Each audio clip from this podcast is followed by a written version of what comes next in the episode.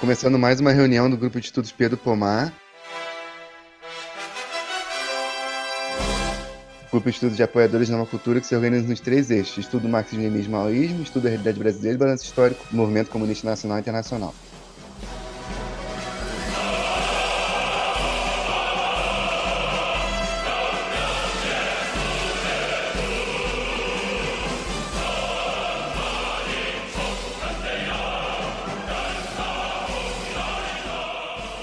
Hoje a gente vai é, falar sobre o texto Economia Política Marxista, da revista Nova Cultura 2000, é, de número 2, que foi escrito pelo Rosendo, né, o camarada Rosendo, de novo, dando continuidade ao nosso estudo sobre as três fontes constitutivas que, do marxismo, a economia política, o socialismo e a filosofia.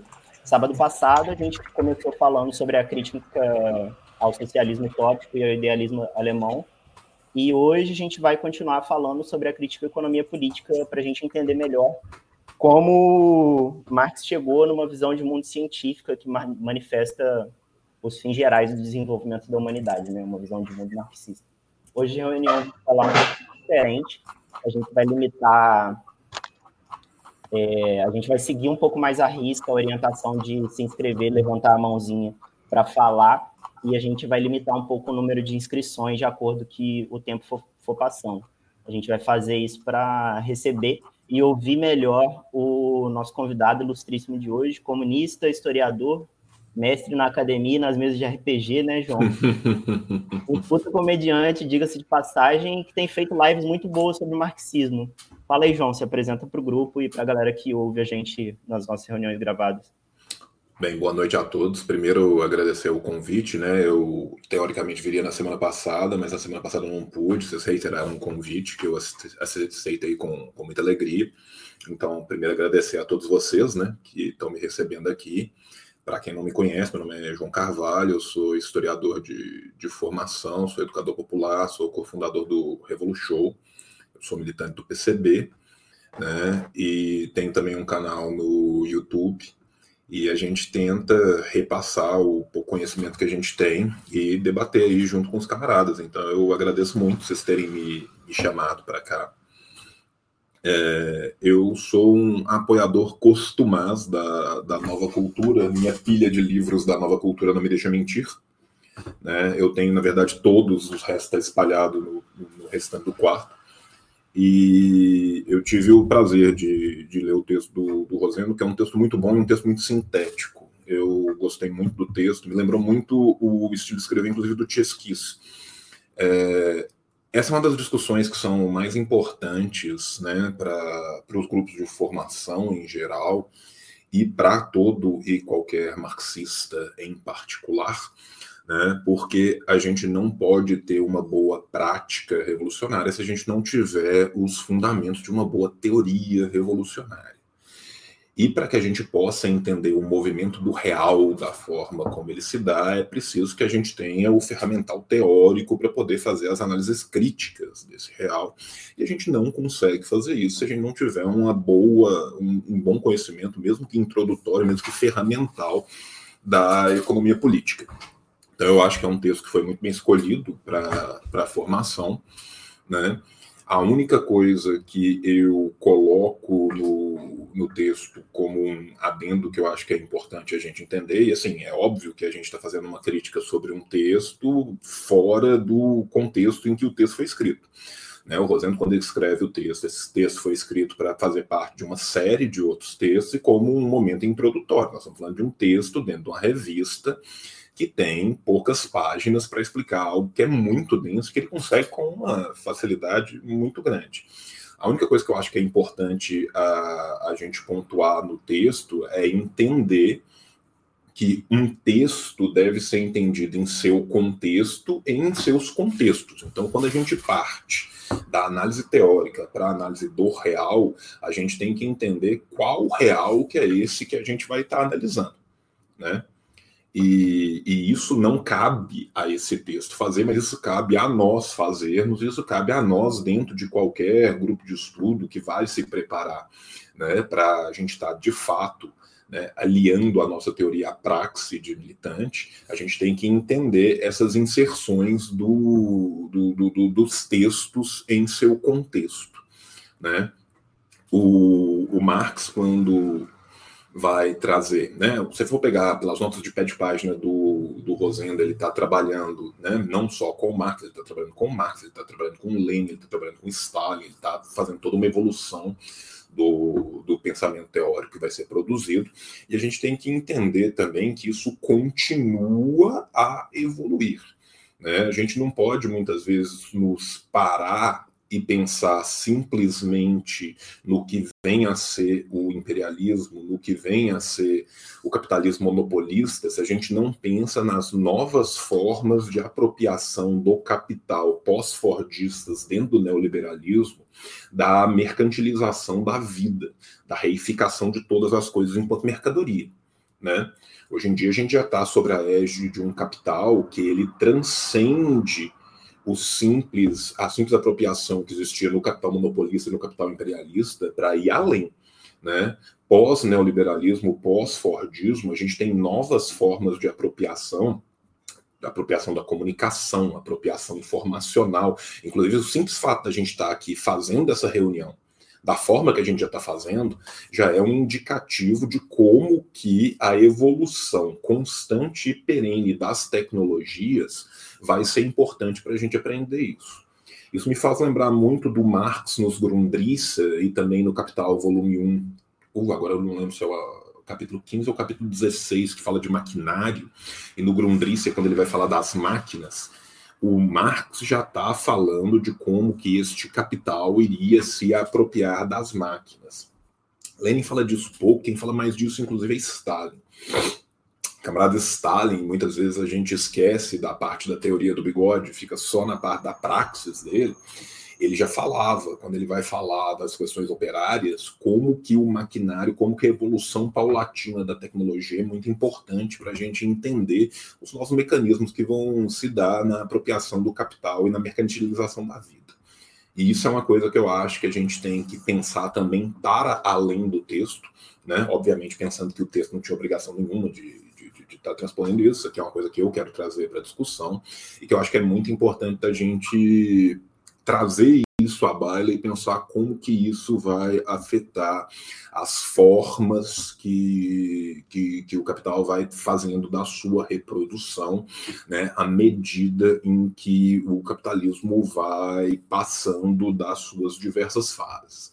Né? Isso é algo que a teoria clássica já nos traz, mas que também outros estudos mais contemporâneos nos trazem e que muitas vezes a gente tem que entender como que nós vamos fazer essa abordagem, né? Sabendo diferenciar de autores que muitas vezes são heterodoxos, o que é o joio do trigo e jogando fora a água do banho, mas mantendo o bebê. Então, assim, o primeiro momento de fala que eu queria trazer aqui para vocês era esse, para a gente pensar sobre isso. E depois, se vocês quiserem discutir dentro do texto, aí, à medida que vocês quiserem discutir dentro do texto, a gente pode discutir. O texto ele é um texto introdutório, ele é um texto que vai te trazer, inclusive, boas referências para a gente evoluir neles. E tem vários outros textos depois que vão ir muito mais a fundo, né? Sobre isso. Inclusive, a, a, própria Nova Cultura lançou há pouco tempo atrás um manual de, de, de economia política em dois volumes, que é muito bom. Né? Então, assim, existe muito material de fácil aporte para a gente pensar isso para além do que simplesmente o texto vai nos trazer. Agora, o texto é muito importante, principalmente num nível introdutório para quem está começando, porque existem certos conceitos ali dentro que podem parecer muito simples, mas não são e não dominar os conceitos básicos da economia política pode fazer com que, quando a gente vai fazer uma análise do real, a gente tenha uma dificuldade em fazer essa análise. Então, eu vou né, gentilmente passar a palavra aos outros, agradecer mais uma vez vocês pela, por me acolherem aqui e para a gente poder continuar o debate. É, mais uma vez, seja muito bem-vindo, João. É, vou passar a palavra para o Pedro, que vai fazer uma introduçãozinha ao texto para a gente dar continuidade à nossa discussão. É, vou fazer a introdução do texto mesmo, para a gente dividir o nosso debate também é, nas esferas e tal, que o próprio texto coloca também em tópicos. É, a gente discutiu materialismo dialético e economia política. É, primeiramente, é, uma frase do próprio texto: a economia política é uma poderosa arma teórica para mobilizar, politizar e organizar as massas trabalhadoras. Né?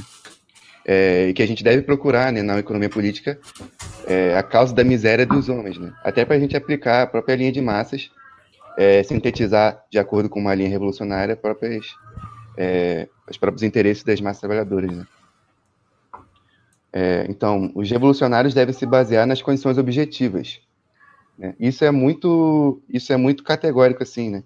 Porque muitas das vezes, é, é uma, tipo, muitos pensamentos errôneos que tem dentro do marxismo e tal, se dá pela, no final das contas, negação das condições objetivas, sabe? Seja negação que o proletariado é revolucionário é, e outras coisas mais que acabam negando é, a própria revolução e tudo mais, sabe? Então, essa questão de se basear nas condições objetivas é muito importante, sabe? É, as bases das, tarefas, das tarefas da revolução devem ser buscadas nas condições objetivas da ordem econômica e como se manifestam na inteligência dos homens, né? E não buscar na, na simples inteligência, na ideologia, simplesmente é, desligada da prática e, da, e das condições objetivas da ordem econômica, é, as bases das tarefas que a gente tem que cumprir na Revolução Proletária no Brasil. É, então, primeiramente, é, falar é, da sociedade, né, como a sociedade ela se constitui fundamentalmente, na contradição entre o homem e a natureza, que leva à luta entre os homens e a natureza para conseguirem bens necessários para a sobrevivência né? E essa luta se dá por meio do trabalho. E aí o texto coloca três aspectos dessa luta entre o, o, os homens e a natureza. Né? O trabalho em si, o trabalho humano, os objetos de trabalho e os meios de trabalho. É, o trabalho é uma atividade essencial da vida humana, sem a qual não poderia se falar em sociedade. O trabalho é uma atividade racional do homem. Né? Dois, os objetos do trabalho. Os objetos de trabalho são tudo aquilo sobre o qual atua o trabalho humano é, as matérias-primas, né, que são tipo os objetos de trabalho quando eles são extraídos da natureza e tudo mais. É, os meios de trabalho são as ferramentas que os homens utilizam para modificar a natureza a seu favor. Né? E dentro desses meios de trabalho, cumpre papel determinante os instrumentos de produção, né? as ferramentas em si. Os objetos de produção é, combinados aos meios de produção é, fazem a síntese do, dos meios de produção, né? Quer dizer, os objetos de produção combinados aos meios de trabalho fazem a síntese em meios de produção. Né? a força de trabalho, né, que é, é um componente dos meios de produção, são as faculdades físicas e mentais aptas ao trabalho. E a força de trabalho combinada aos meios de produção se, se, se sintetizam nas forças produtivas. Né? Ao produzirem os homens, modificam a natureza e também a si mesmos. Porque os homens, é, a partir do momento que eles lutam contra a natureza, através do trabalho e tudo mais, é, eles só conseguem fazer isso é, em sociedade, em relações sociais que envolvem toda a sociedade. Sabe? E é muito importante compreender isso também. É, é, a gente às vezes se confunde muito quando a gente está debatendo politicamente com as pessoas ou debatendo teoria e tudo mais, é, o que é relação social, né? Existe até várias teorias que confundem relação social com relação interpessoal. Então, compreender o que é uma relação social, que isso envolve toda a sociedade, estabelece entre os homens o seio da produção social, né? É, isso é muito importante, isso é muito significativo para o nosso estudo. É, os aspectos das relações de produção, e aí o texto divide em três aspectos. A forma de propriedade sobre os meios de produção, a divisão de classes que decorre da forma de propriedade sobre os meios de produção e, terceiro, as formas de distribuição da produção, decorrentes igualmente da, da forma de propriedade sobre os meios de produção, estabelecendo um elo entre produção e consumo. O grau de desenvolvimento dos instrumentos de produção é, indica o grau do domínio do homem sobre a natureza. É, o progresso no sentido mais científico do, do termo, né? A, a, a, relação do homem com a natureza, se a natureza sobrepõe ou se nós sobrepomos a ela. O método dialético, aí entrando no segundo aspecto da discussão. Aí, tipo, fala, faz uma introdução sobre o que são leis econômicas, que não, que não existem leis eternas, imutáveis e imóveis, e que cada modo de produção possui uma lei econômica fundamental e leis secundárias, em que a lei fundamental desempenha um papel dirigente. É, o atraso nas relações de produção, quando as relações de produção não correspondem mais ao desenvolvimento das forças produtivas, condiciona o aparecimento de novas relações de produção, que surgem já na, nas entranhas do velho modo de produção. Aí as relações entre. É, e no caso do capitalismo, né, a oposição, a contradição entre as relações de produção e, e as forças produtivas, né? De modo que, o, que, que as relações de produção atuais não, não engendram mais o desenvolvimento dessas forças produtivas. Principalmente no Brasil, do capitalismo burocrático. As leis gerais da economia mercantil. É, a mercadoria é tudo aquilo que é destinado não para o consumo próprio, mas para a venda. Isso também faz o apanhado de, do que a gente estudou lendo capítulo 1 e 2 do Capital, que a gente ficou muito tempão discutindo o que é mercadoria. É, mercadoria possui um valor de uso e valor de troca, e o valor de uso é a propriedade objetiva de satisfação da necessidade. O valor de troca é a manifestação econômica do valor de uso, ou seja, a capacidade das mercadorias de serem trocadas. Né, e a gente até estudou lendo Capital, que é quando a mercadoria adquire valor, é, sendo trocada. Né? A quantidade de trabalho gasta em sua produção é o que determina o valor de troca de cada mercadoria. E a equivalência ou relatividade entre elas, como a gente estudou também, lendo o capítulo 1 e 2. Trabalho simples, né, o texto faz um, uma contextualização, que é o trabalho destinado à equivalência entre as mercadorias, que é o trabalho humano no geral, o trabalho que equivale as mercadorias entre si para a troca. Né? O trabalho no mercado é, se dispõe como produtor de valores de troca, né? Quando o trabalho ele é, ele tem o objetivo de produzir simplesmente para troca, não exatamente para o valor de uso em si. Quanto menor o tempo de trabalho somente necessário, menor é o valor de troca de tal mercadoria. E Marx dá o exemplo do tear a vapor que, que diminuiu o tempo de trabalho. É, aí ele dá um exemplo lá de casaco e tal, que diminuiu é, o tempo de trabalho somente necessário. A produtividade do trabalho, quando a gente diz isso, né, o texto também contextualiza, é a quantidade de mercadorias que podem ser produzidas num tempo determinado. E a necessidade do surgimento do dinheiro pelo desenvolvimento do processo de trocas. É, aí eu vou fazer a transcrição literal. Em seu complexo e contraditório desenvolvimento, o dinheiro acaba por servir como medida de valor das mercadorias, onde a mercadoria passa a medir seu valor de troca não na vastidão de mercadorias presentes no processo das trocas, mas na mercadoria excluída, que serve como meio de pagamentos, isto é, no dinheiro. O valor de troca da mercadoria, metamorfoseado no dinheiro, é precisamente o seu preço. Embora o preço possa ter flutuações em função da relação entre oferta e demanda por tal mercadoria, é o valor a base determinante para a formação do preço. O preço é a manifestação monetária do valor de troca. Para a gente também não confundir preço e valor de troca. É, e dois, o meio de acumulação, onde o dinheiro acumulado é precisamente uma acumulação de riquezas, é, da feita que ele pode ser trocado por toda e qualquer mercadoria. Aí era isso minha introdução. O Soir levantou a mão, vou, vou passar a palavra para ele. É, eu tinha preparado uma fala aqui, mas eu vou usar ela só de base para o que que eu queria falar. A gente tem que entender a importância do estudo da economia política, o seu método, porque é o que o presidente mal dizia. Não adianta a gente ficar falando de objetivo se a gente não tem método para realizar. A compreensão dos métodos da teoria marxista em geral faz a gente evitar cair em desvio pequeno burguês revisionista, que prejudica o andamento da nossa organização e da Revolução Brasileira. Com a economia política não é diferente, como toda base fundamental do marxismo. O economista em um país socialista, ele não serve mais aos ricos ou colabora para a miséria da população, que atualmente o economista serve a quem? A os ricos, é uma economia, é um plano econômico que é feito para beneficiar os ricos do Estado burguês. Então, ele não mais serve a essas pessoas no Estado socialista. Ele agora deve aplicar a teoria marxista do conhecimento para seguir a linha correta. E qual é a teoria da marxista do conhecimento? Como o presidente Mao muito bem explica no texto de onde vêm as ideias justas, justas só podem vir da prática social, dos três tipos de prática. E eu estou transcrevendo literalmente como o Zedong falou a luta pela produção, a luta de classes e os experimentos científicos na sociedade. A existência é sócia do povo e determina seus pensamentos.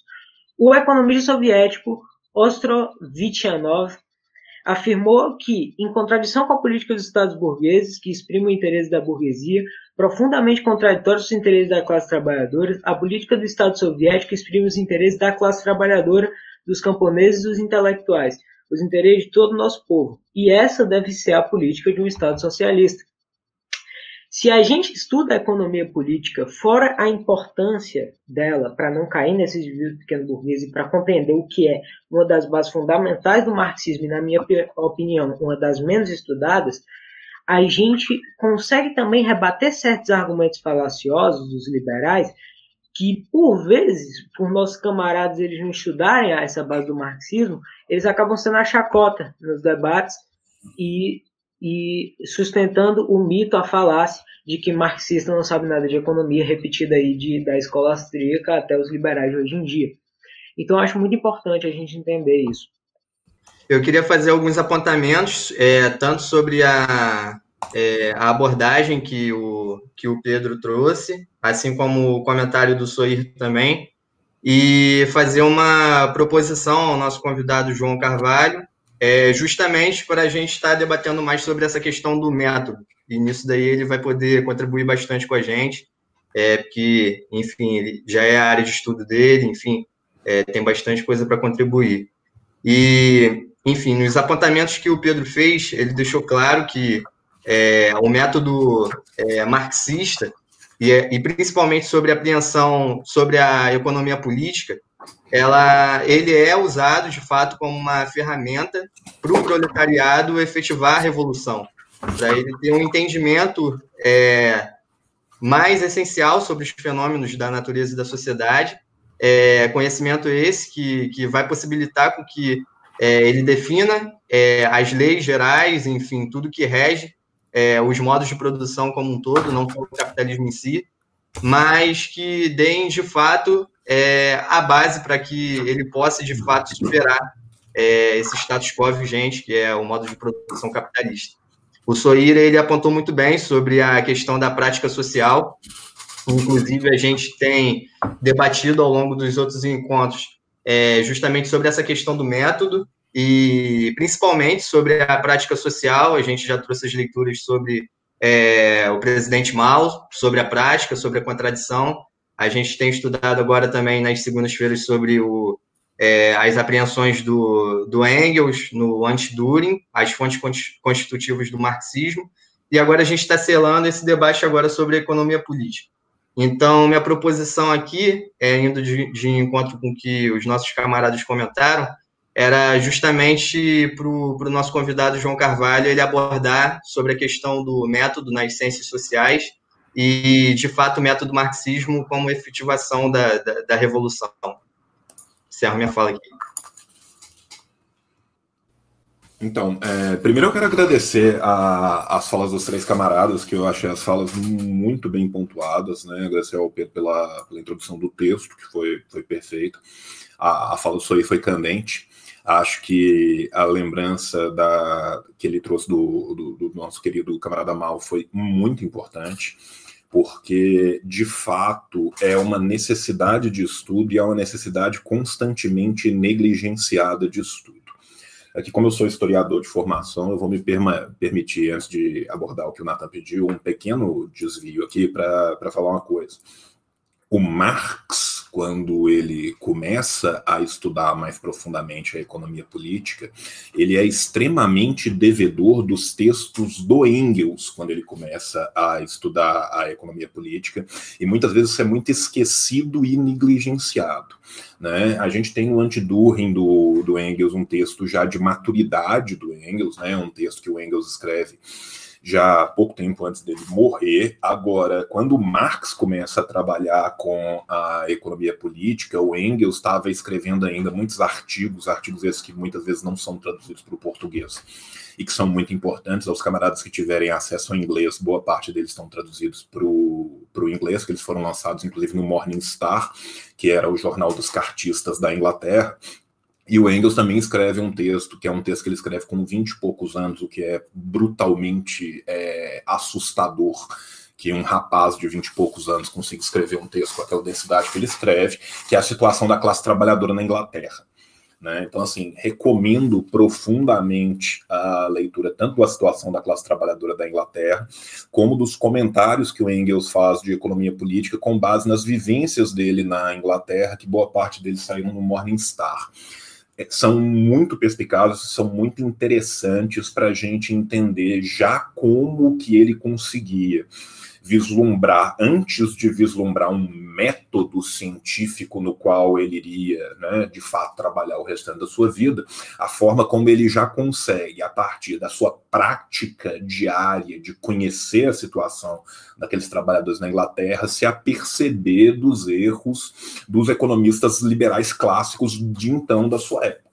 Né? A gente tem que pensar que quando o, o, Marx e o Engels começam a demolir o arcabouço do que eram os estudos de economia política até então, ao contrário de nós, que temos uma longa tradição de mais de 150 anos para nos apoiar nos nossos estudos, eles não tinham.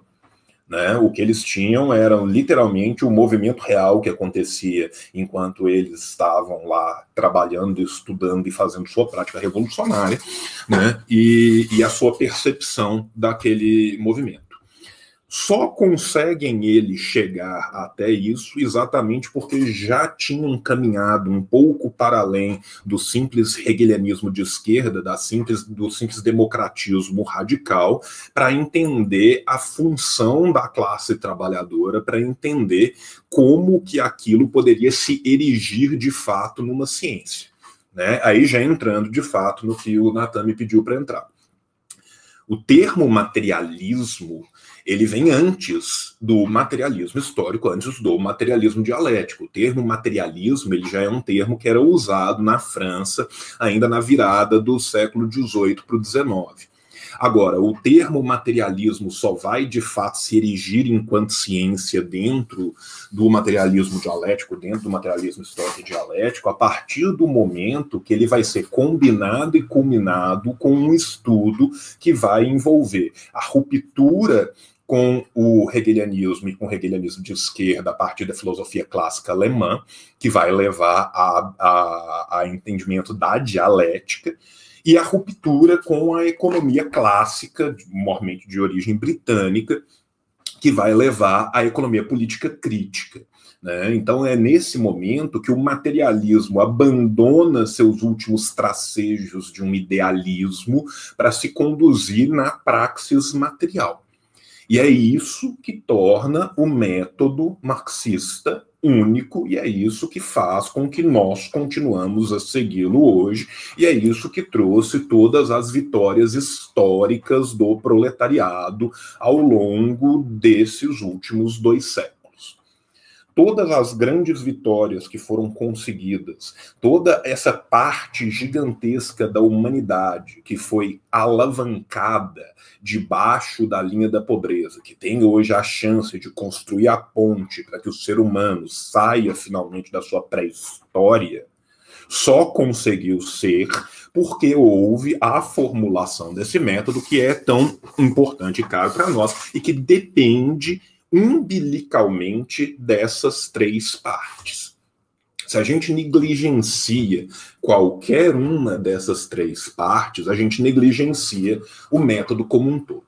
Então é muito importante que a gente entenda a necessidade da saída do idealismo para o materialismo, ou seja, a ruptura definitiva com as ideias idealistas, ou seja, com as ideias metafísicas, metafísicas do grego metatafisiké, ou seja, depois da física, aquilo que abandona o mundo material para se focar no mundo das ideias, né? A crítica, finalmente erigida em 1848, que termina na ideologia alemã, mas que é um processo que vem desde 1842, aonde você vai ter a ruptura final com esse idealismo alemão.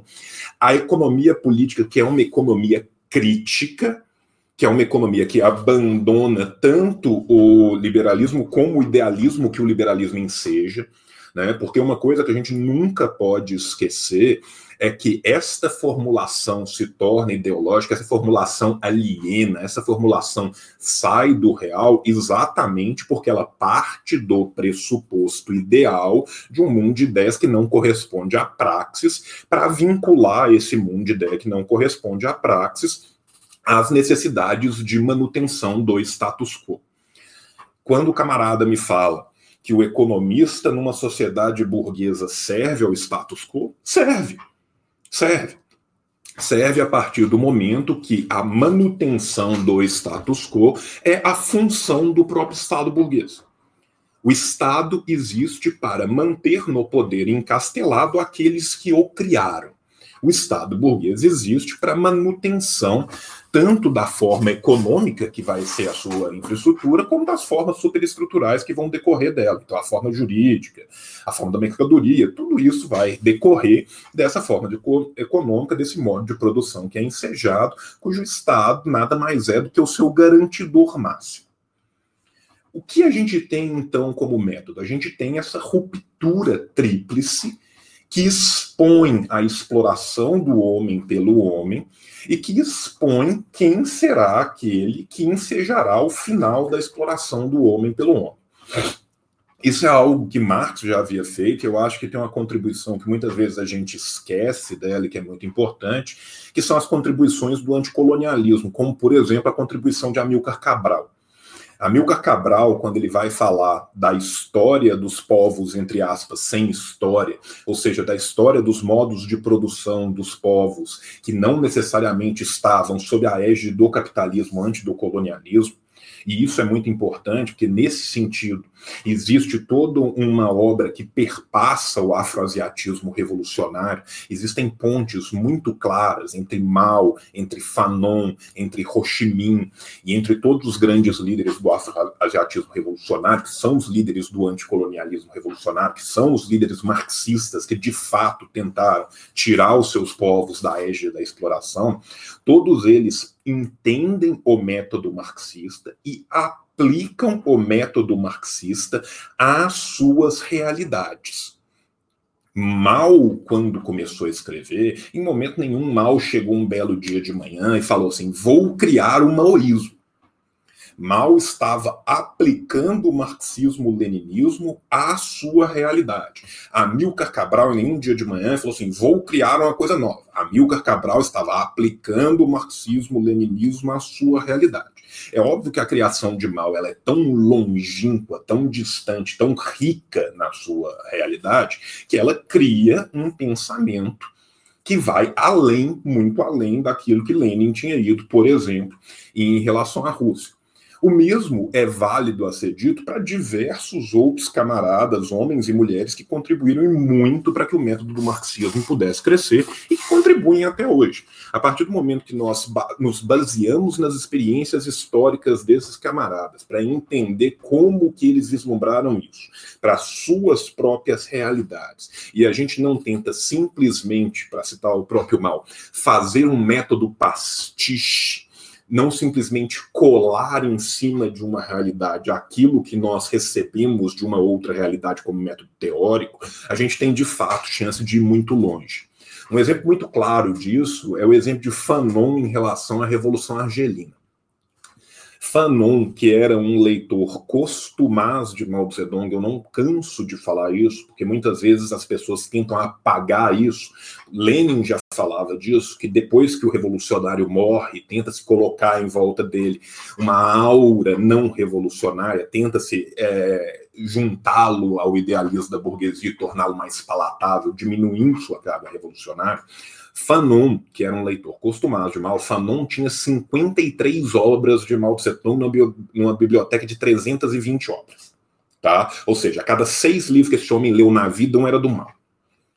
Fanon, ao analisar a realidade da situação colonial argelina, ele percebe que o lumpen proletariado seria necessário a ser disputado porque ele era uma franja de classe importantíssima, porque o campesinato, ao ser levado forçosamente para a cidade pelo colonialismo francês, ele não tinha se adaptado ainda à realidade citadina, principalmente no pós-segunda guerra e ele ainda era muito mais ligado ao campesinato do que aquele é, do que a elite do proletariado industrial que já estava pré-estabelecida nas grandes áreas metropolitanas da Argélia desde antes da Segunda Guerra. O que isso significa dizer? Isso significa dizer que muitas vezes o proletariado industrial e urbano argelino era mais conservador do que o lumpen, que podia ser cooptado a qualquer momento, e que a batalha do lumpen seria muito importante. Portanto, era necessário, primeiro, se ganhar o campesinato, ganhando-se o campesinato, ganharia-se o lumpen.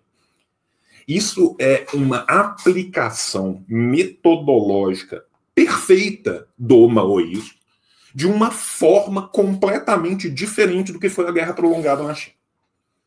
Então isso nos mostra como que o método funciona independente do lugar. Se eu fosse dar outro exemplo disso, eu podia voltar lá atrás ir para Polônia em 1880 e ver a aplicação que Rosa Luxemburgo deu aos métodos de Marx sobre a própria Polônia. Sendo que Marx, 20 anos antes, tinha escrito sobre a própria Polônia, escrevendo diametralmente oposto daquilo que Rosa vai tentar 20 anos depois, e ela vai tentar 20 anos depois exatamente porque ela faz uma leitura material da sua realidade, entendendo as mudanças que houveram na sua realidade. Aplicação de método não é pegar algo e tentar enfiar ele numa caixinha até que ele caiba. Aplicação de método é exatamente entender qual é a sua realidade e como aplicar essa realidade. Quem fala disso muito melhor do que eu é o presidente Gonzalo analisar Mariátegui. Quando se há recuperação de Mariátegui pelo presidente Gonzalo, ele vai falar exatamente disso. Ele vai mostrar como que Mariátegui leu a realidade peruana à luz do método e soube aplicar esse método à sua realidade. A aplicação do método ela nunca pode acontecer de forma mecanicista há uma necessidade de se entender a realidade para poder aplicar aquela realidade, aquilo que é. E nesse caso, em específico, voltando para o Brasil, que é a nossa questão, eu acho que tem uma coisa que é importantíssima e que as pessoas negligenciam profundamente e que eu aqui fecho com Nelson Werneck Sodré sem tirar nem pôr. Quando Nelson Werneck Sodré fala de feudalidade e semifeudalidade no Brasil, ele está trabalhando com um conceito específico de feudalidade e semifeudalidade, que muitas vezes as pessoas, por ouvirem um conceito importado, que se torna um pastiche acadêmico do que era o feudalismo na Europa, sendo que feudalismo na Europa ainda é uma coisa que a gente tem que pontuar muito. Eu sou historiador e meu mestrado é medieval. Feudalismo existiu entre o Loire e o Reino num período de três séculos tá? Então, assim, eu fecho com Nelson Werneck Sodré aqui e acho que nós todos devemos fechar. E essa é a melhor forma da gente entender o que é o método e como o método deve ser aplicado. O método deve ser aplicado de forma dialética, o que significa dizer que o método vai ser aplicado de forma dialética. Significa que, ao se tentar aprender as totalidades do movimento, o método dialético, ao contrário dos métodos idealistas, ele é um método que trabalha com movimento. Movimento é a palavra-chave aqui. O que o idealismo faz é tirar uma grande foto, um print screen de algo num lugar. Se a gente fosse entrar dentro de filosofia, a gente pode voltar a Parmênides na Eleia. É a negação do movimento. A dialética é o exato contrário disso. A dialética é a compreensão do movimento constante. Movimento constante esse, cuja suprassunção não simplesmente significa que os dois se juntaram numa coisa nova, mas significa que os termos menores e maiores que foram suprassumidos carregam em si partes de ambos e estão em movimento com novos termos que vão ser substituídos. Isso é um movimento constante. Para se aprender esse movimento, você tem que aprender o movimento em seu movimento se faz a crítica da economia política ao se aprender o movimento em seu movimento e ao aprendê-lo com base no ferramental teórico da crítica econômica, da economia crítica política, que nos mostram quais são as partes ideológicas que estão sendo colocadas em cima, que nos mostra quais são as relações de alienação e de ideologia que estão sendo colocadas ali, para que a gente possa perceber sobre esse véu de ilusão quais são as forças reais que subjazem na infraestrutura. Que é isso que a gente tem que perceber para a gente poder trabalhar em cima. Né? E a gente faz isso de forma materialista porque nós todos estamos seguindo a tese 11 e acreditamos firmemente que a uma teoria revolucionária deve se aliar uma prática revolucionária. Nós não queremos nem o teoricismo dos academistas, nem o praxismo vulgar que sai do nada e chega para lugar nenhum sabe? É, então, assim, é, é, caminhar nessa linha que é muito tênue, é muito difícil, e a gente só consegue isso exatamente com o que a gente está fazendo aqui. Coletivamente, organizadamente, com contribuições e críticas constantes de todos os camaradas. Então, agradeço o ensejo pela, pela oportunidade da fala e vi que já teve gente aí que, que levantou a mão. Vou repassar a fala para que eu não me prolongue demais. Obrigado. obrigado. Eu acho que eu fui o primeiro a levantar a mão. Tenho vários apontamentos a fazer sobre a fala incrível do João. Primeiro é sobre o materialismo. Primeiramente, a gente tem que compreender o seguinte: é, a ruptura que houve, né, que Marx e Engels mostraram que o materialismo dialético é um materialismo real, um materialismo que deve ser seguido, a linha correta. Ele é importantíssimo. E a gente no movimento comunista tem que segui-lo. Só que o que acontece? Marx, nesse livro aqui, eu vou até tentar pegar, senão der triste. Acho que vai dar. Nesse livro aqui, O Miséria da Filosofia, estou achando errado, Miséria da Filosofia, ele vai justamente criticar o materialismo vulgar e mecanicista de Proudhon. Eu não sei nem se ele usa o termo mecanicista. Enfim, criticar o materialismo do Proudhon e descer o pão nos anarquistas. E é isso que ele vai fazer. Então, o que, é que a gente tem que entender a respeito disso? Ainda há muita coisa em Proudhon que respira no movimento comunista de hoje. E a gente tem que combater isso vorazmente. Porque o liberalismo e o revisionismo é sujo, é sorrateiro. Eles entram no nosso partido, degeneram o nosso partido e a gente mal sabe o que aconteceu. Eles são silenciosos. E a gente tem que entender isso. A gente tem que desmascarar os, os seguidores da via capitalista, como dizia o Mozart, que ainda seguem as coisas que Marx refutou nesse livro. Porque ainda há, ainda há, embora com a pecha de marxista-leninista, hoje em dia ainda há social-democracia de Kautsky, ainda há luxemburguismo, ainda há muita coisa prejudicial ao nosso movimento que a gente tem que combater e mostrar a linha correta. E combater, quando eu falo de combater, a gente tem que combater no exemplo que o, o camarada Mal deu, da revolução cultural, etc, etc, da crítica, da autocrítica, para que não degenere esse partido. E quando a gente, quando o João falou de semi-feudalidade, eu sou nordestino, eu nasci no Nordeste, então eu sempre, eu sempre notei que aqui, aqui ainda é semi-feudal no sertão. E a, o que a semi-feudalidade causa aqui é algo muito semelhante ao que o João falou sobre a análise do Fanon sobre a Argélia.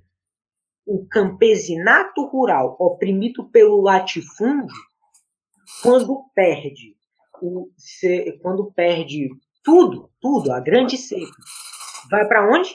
Para cidades. É forçado a ir para cidades. E aí não se surpreendam quando a fenômenos decorrentes dessa semi-feudalidade, como cangaço, como canudos. É tudo decorrência dessa semi-feudalidade do Nordeste brasileiro, é tudo em decorrência disso, é um fenômeno de rebelião que as, os latifundiários sempre tentaram criminalizar.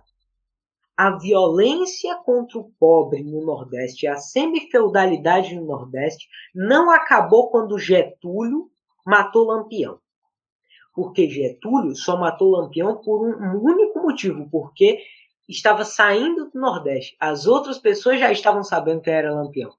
E ficava ruim para a imagem do Brasil. Mas ele nunca fez nada pela nossa região. Ele matou o cangaço, mas ele não matou a origem do cangaço, que é a miséria e a semi-feudalidade.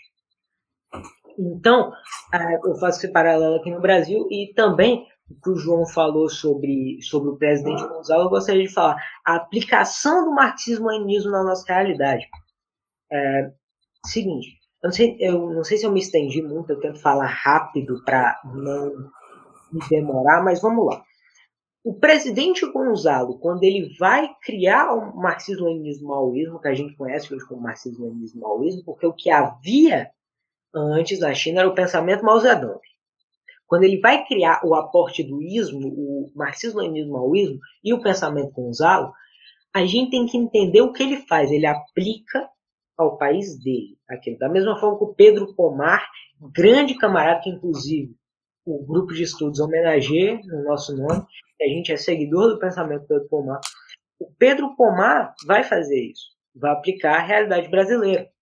E a gente tem que seguir esses grandes marxistas nacionais. Eu sinto que há uma desvalorização muito grande, especialmente em alguns campos da esquerda brasileira, de que não se estuda marxistas nacionais. Não entende, é um profundo desprezo pelo nacionalismo, né, que o Mao Tse Tung vai falar muito bem no, no, em um dos capítulos do livro vermelho, chama Internacionalismo e Nacionalismo, ou é Nacionalismo e Internacionalismo. Enfim, um profundo desdém por isso e uma profunda valorização de outros autores. Não se estuda o que é nacional. E eu acho importante a gente ler Marighella, a gente lê Pedro Pomar, a gente lê João Amazonas, Maurício Grabois, enfim, esses grandes revolucionários. Embora o João Amazonas a gente tenha nossas críticas, a gente é necessário ler.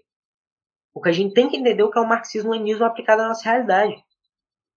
E o abandono, inclusive, a gente tem um fenômeno muito interessante que a gente tem que entender na história dos partidos comunistas, é o abandono dessa noção de semi-feudalidade no Brasil. Porque havia, e o, o camarada, o Pedro Fernandes, ele compartilhou esses dias comigo um texto que cita isso. Havia o projeto no PC brasileiro de uma frente única contra a semi-feudalidade no Brasil.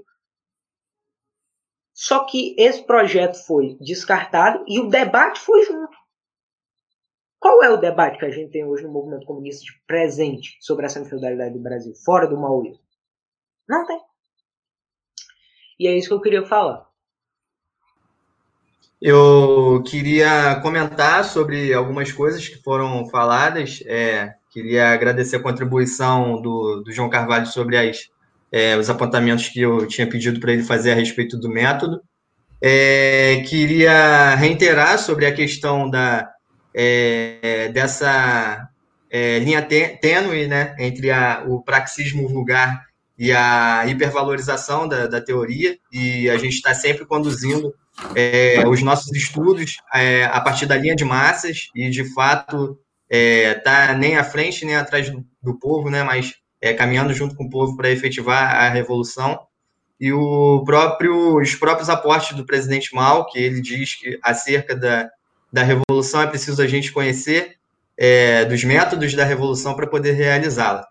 E acerca disso, é, eu queria comentar sobre o que foi falado sobre o próprio a própria aplicação do método em cada realidade objetiva e justamente nesse chamado que os camaradas fizeram sobre os apontamentos do Nelson Werneck Sodré. É, por que, que isso é tão importante e a gente está sempre batendo nessa tecla nos nossos estudos? Porque é, não é apenas uma questão de, de preferência e tal sobre alguma linha política em si, mas é de fato entender que a, é, essa aplicação sobre é, a, a, verdade, a justeza da, das concepções, ela está versando diretamente sobre a própria realidade objetiva.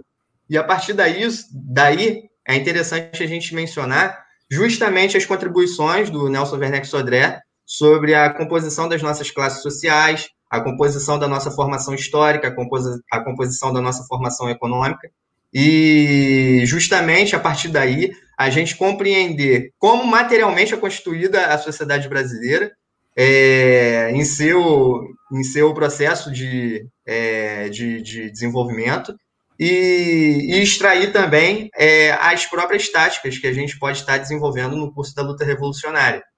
É, a respeito do que foi falado sobre o papel do Lumpen, por exemplo, é, ser exaltado, enfim, é, em determinada experiência, ou o papel do campesinato ser, é, ser exaltado também é, em outra determinada experiência, é justamente que a gente precisa é, entender também da aplicação do método sobre cada realidade objetiva, cada contexto de cada país, e como que se insere essa formação das classes mediante essa própria base produtiva né, que a gente tem.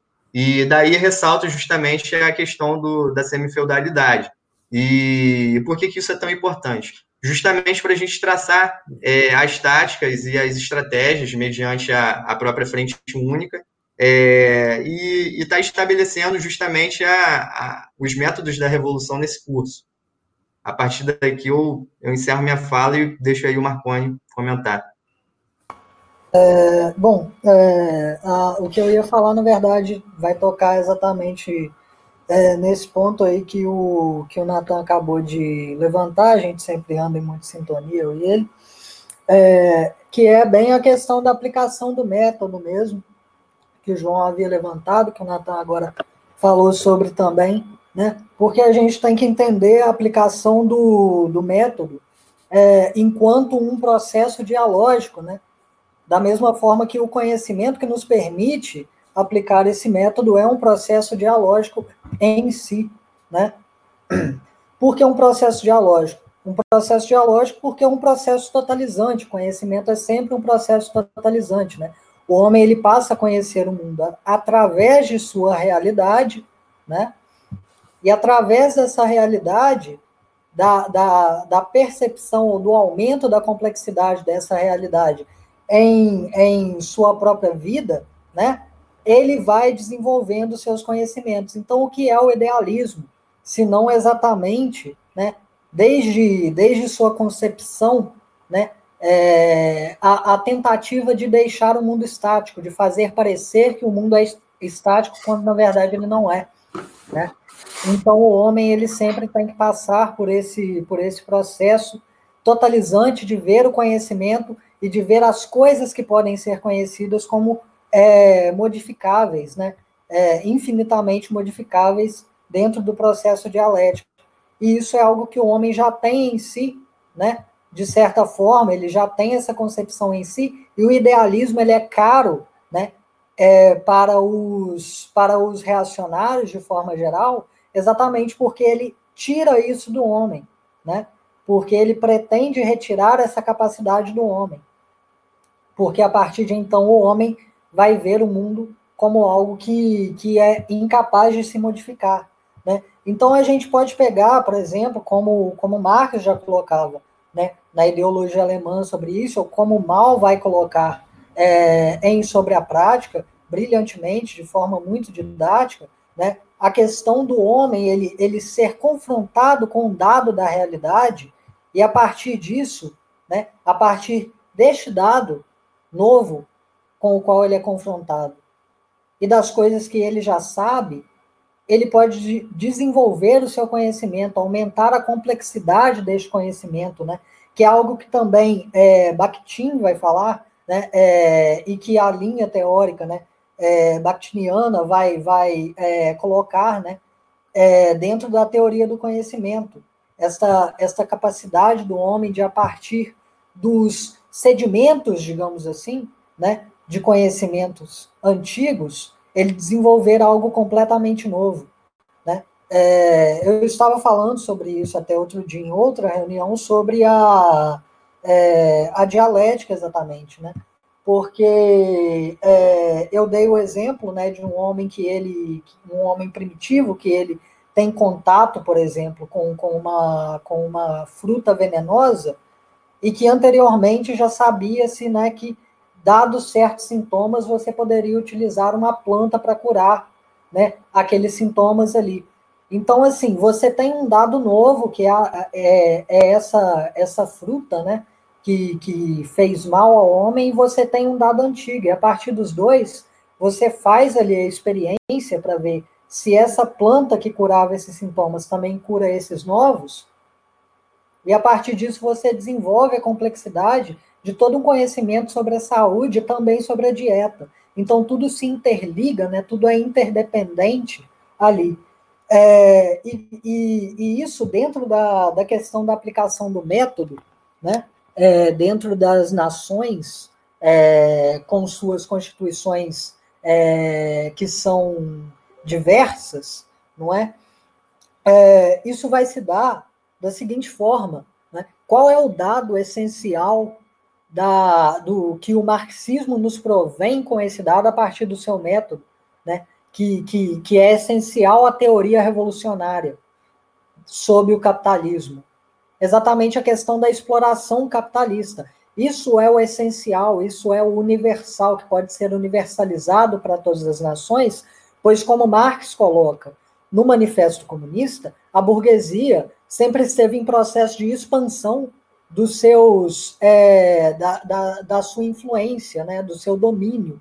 E como Lenin vai colocar depois em imperialismo a fase superior do capitalismo, isso aí hoje em dia tem é, uma extensão e tem uma qualidade completamente diferente, muito maior, né? Então, a gente pode universalizar esse dado, contudo, ao mesmo tempo, como o João falou, não é simplesmente colocar numa caixinha uma fórmula revolucionária. Porque você tem que analisar, a partir desse dado, quais são as especificidades socioeconômicas historicamente construídas da sua nação. Porque os novos dados e os dados que são particulares, né? Porque o, o, o marxismo não é, é uma ciência né, que vai que vai se focar apenas nas particularidades, que vai absolutizar as particularidades, mas que tem que levar em conta as particularidades, né?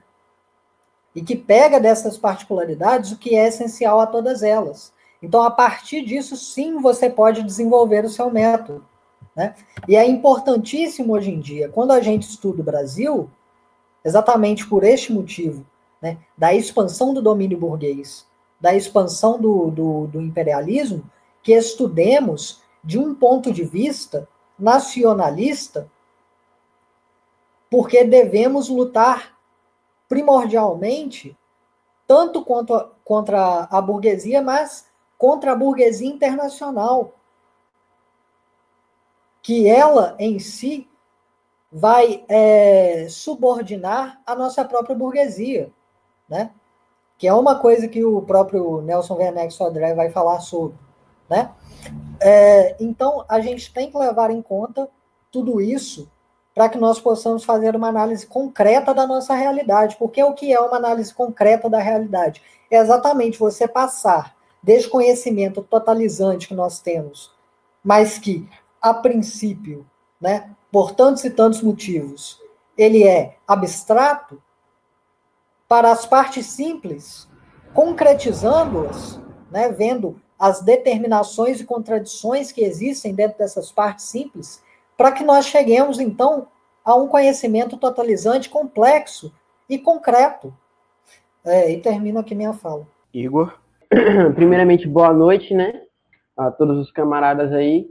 Na verdade, eu tô com uma, eu tenho uma dúvida é, em relação ao conceito de semi-feudalidade, porque eu sei o que é feudalismo, só que o conceito de semi-feudalidade e por que ele é aplicado ao Brasil nunca ficou muito claro para mim. E aí era. Eu tenho essa dúvida. É, o seguinte. Semi-feudalidade é quando ainda carrega alguns resquícios do sistema feudal. Olhando aqui para o Nordeste, tu é nordestino também, né, Igor? A gente, a gente, olhando aqui para o Nordeste, a gente pensa no sertão dominado pelo latifúndio, né, da propriedade de terra, onde os latifundiários mandam e desmandam junto com a igreja. Se a gente vai numa cidade interiorana, a gente consegue ver muito claramente que as autoridades ali são o coronel e o padre, entende? Então isso é um dos, dos fatores que contribui para a semi-feudalidade do Brasil, entendeu? Tipo, há várias coisas, tipo, a gente é dominado pelo latifúndio, sofre tripla opressão do imperialismo, da burguesia e do, enfim, do, da, do latifúndio, principalmente aqui no Nordeste. Eu, eu gosto de bater nesse ponto, porque aqui, para a gente ver o quanto que a gente ainda vive nesse sistema de senhores feudais. O latifundiário, ele, por exemplo, o que ele faz com os camaradas da LCP de Rondônia, ele chega lá e diz: Não, essa terra aqui é minha, e mata quem estiver lá. E ninguém julga, porque a autoridade da cidade é quem? Ele e o padre. E o padre, em conluio com a, a opressão local, que é ele, que é o latifundiário, ele faz isso. E tendo o braço armado, claro, da polícia, que é nada mais que uma extensão dos capatazes do, do coronel. Então, essa é uma da, das questões que torna o Brasil sempre feudal, a opressão pelo latifúndio, entendeu, Igor? Opa, então, é, agora aí que só falou de semi-feudalidade, né, eu consegui comparar aqui com, com a minha cidade, Barreiras. Que Barreiras é a cidade que é conhecida como a capital do agronegócio, a capital do oeste, a capital do agronegócio. Então aqui a cidade é controlada sim pelos latifundiários, né? Obviamente, é uma cidade onde o, a grilagem de terras corre solta, a perseguição de pessoas corre solta. O estudante aqui, por exemplo, tem uma menina que por, é, foi fazer uma denúncia e foi ameaçada de morte. Eu mesmo sou procurado por minhas movimentações aqui dentro da cidade. E é isso. Obrigado aí, Sawyer, pelo, pela explicação sobre semifeudalidade. É, então, o, a gente vai encerrar essa rodada de fala por aqui, é, respondendo também ao, ao, ao camarada Igor. É, a semifeudalidade ela mora também muito é, na, na forma como o trabalho está no campo.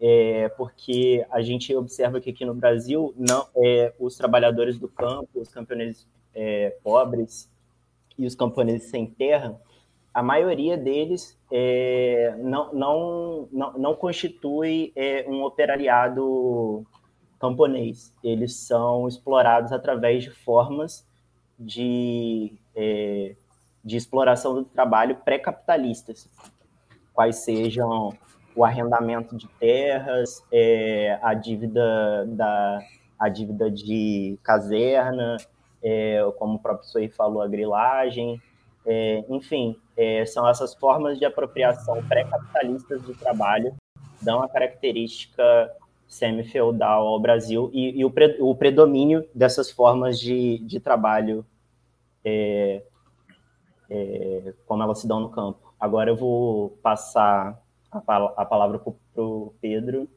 para a gente começar outra rodada. Camarada, é, vou, vou, pedir desculpas antes do, do, do Pedro, só para complementar Sim. da pergunta do Igor, se eu puder. Ah, claro.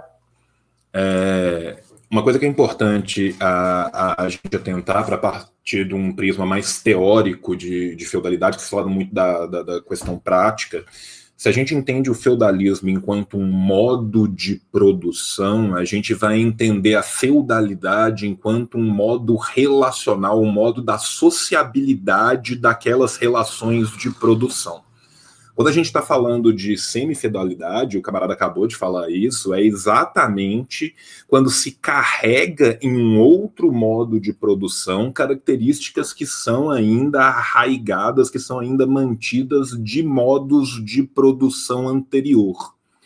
Isso é muito real para toda a periferia do capitalismo e se você tiver interesse em ler um pouco sobre isso num texto que é muito curto e muito rápido, leia os sete ensaios do, do Mariátegui, principalmente os ensaios 1 e 2, que ele vai focar não necessariamente né, sobre o tema da semifeudalidade, mas ele vai descrever, ao descrever a evolução econômica do Peru, exatamente como que a semifeudalidade funciona. Ela é muito análoga ao que acontece no interior de todo o Brasil.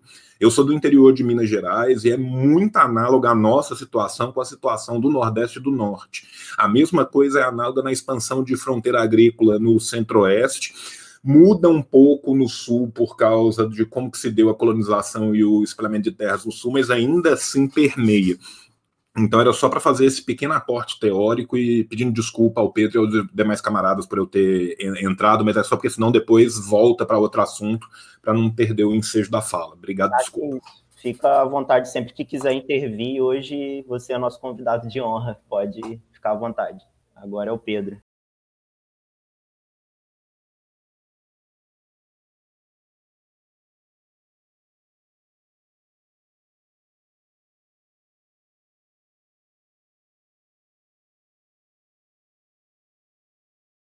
É, é, eu acho, é, só, só também discutindo com vocês e tal, eu acho também interessante pensar, né, como é, a, a, a, existência, é, um país, né, e modo de produção da qual esse país se organiza e tudo mais e reproduz sua vida social e tal. É, também, assim como diz no texto, né, o texto diz numa parte assim, é, que existe uma lei econômica fundamental, que ela é predominante, e uma lei econômica secundária, sabe? Isso também se dá dentro de um país é, e no mundo no geral, sabe?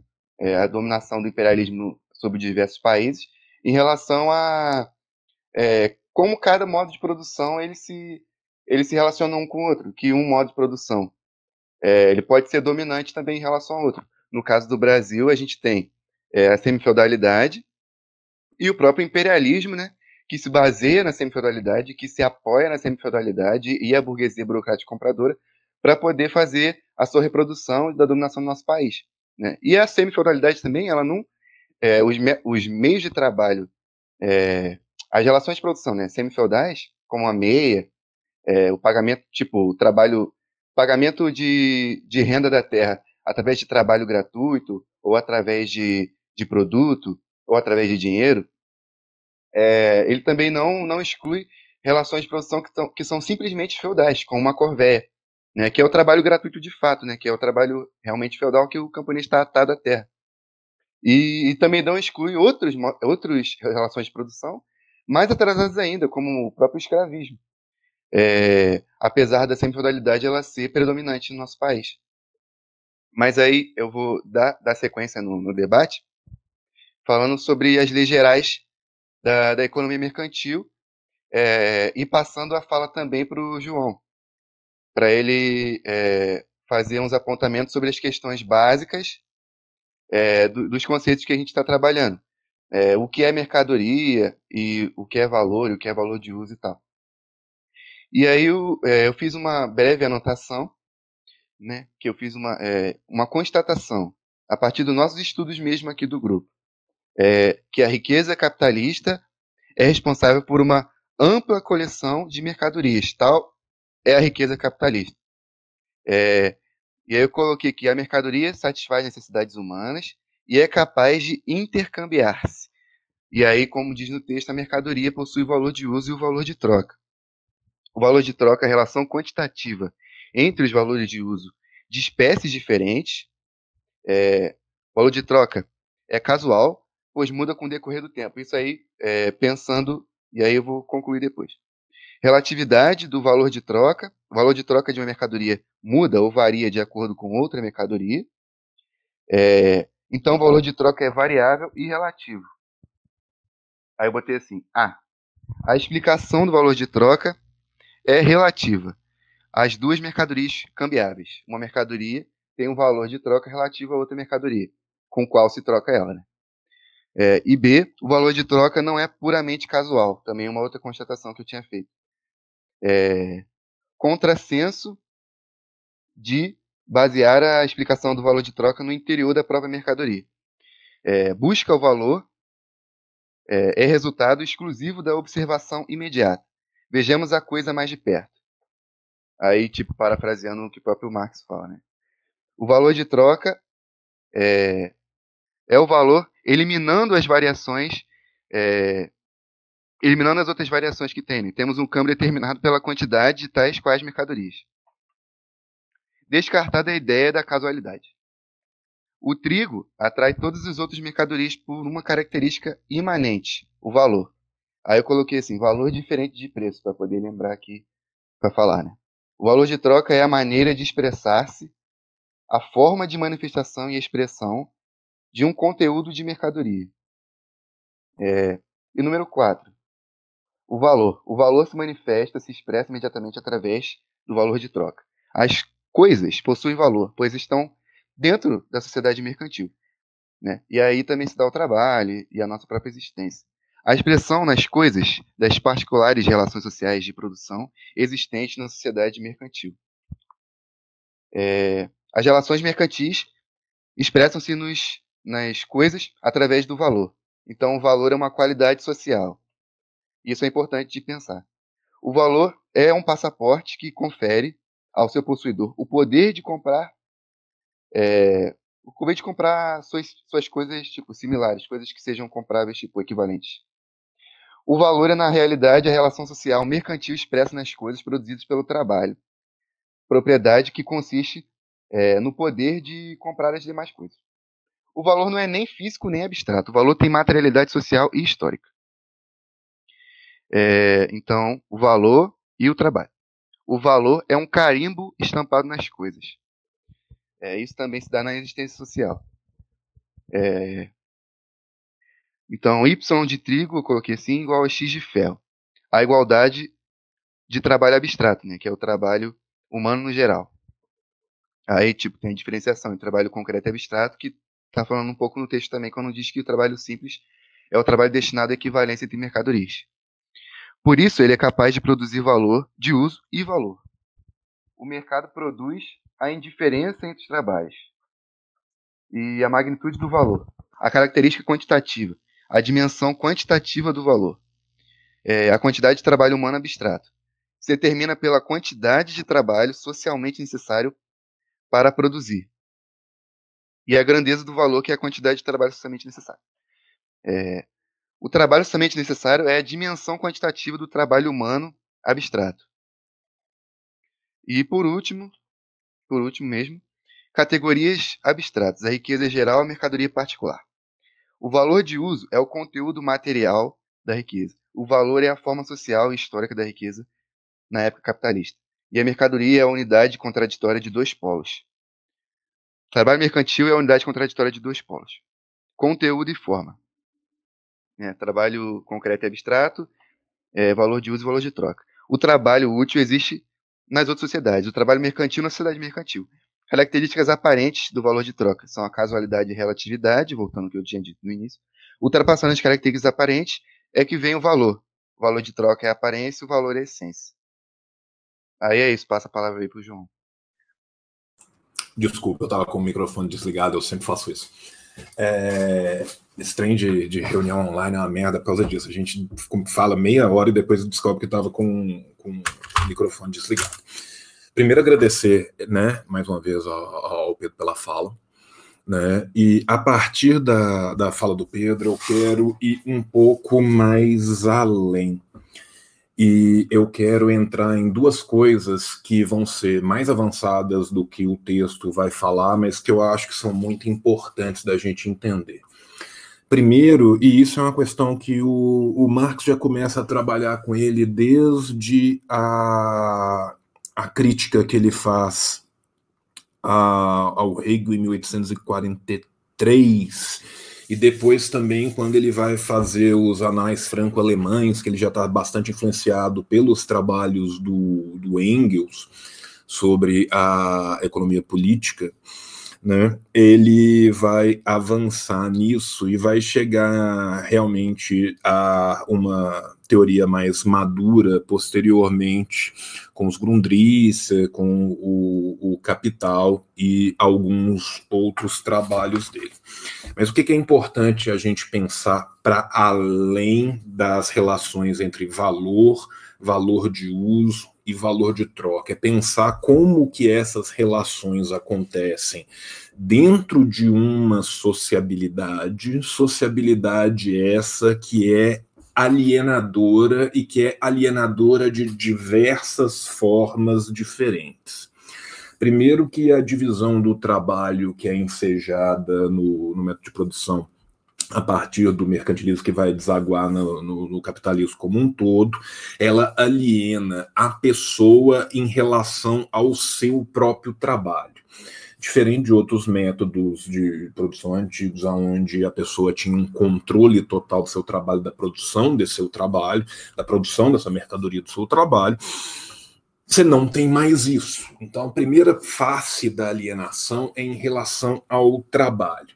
A alienação em relação ao trabalho leva a uma alienação em relação a si próprio, que, por sinal, também leva a uma, relação, a, a uma alienação de si em relação a outrem e que no final leva à alienação de si em relação à própria natureza todo esse, esse processo de alienação que o homem passa ao entrar nesse modo de produção faz com que ele não se aperceba como agente, faz com que ele inverta o que é criador e o que é criatura. Então o homem passa a enxergar nas suas criações o seu criador e passa, uma vez que o demiurgo é o criado, a ser ele criatura, a ser ele criação e não mais criador. Isso leva a essa alienação que vai acontecer socialmente, que vai afastar o homem da compreensão das totalidades dessa relação, que vão ser completamente necessárias para a manutenção desse status quo. É por isso que a gente tem uma facilidade, às vezes, tão grande de olhar para o passado e ver certos absurdos históricos e não consegue olhar para o presente e perceber que a gente vivencia os mesmos absurdos.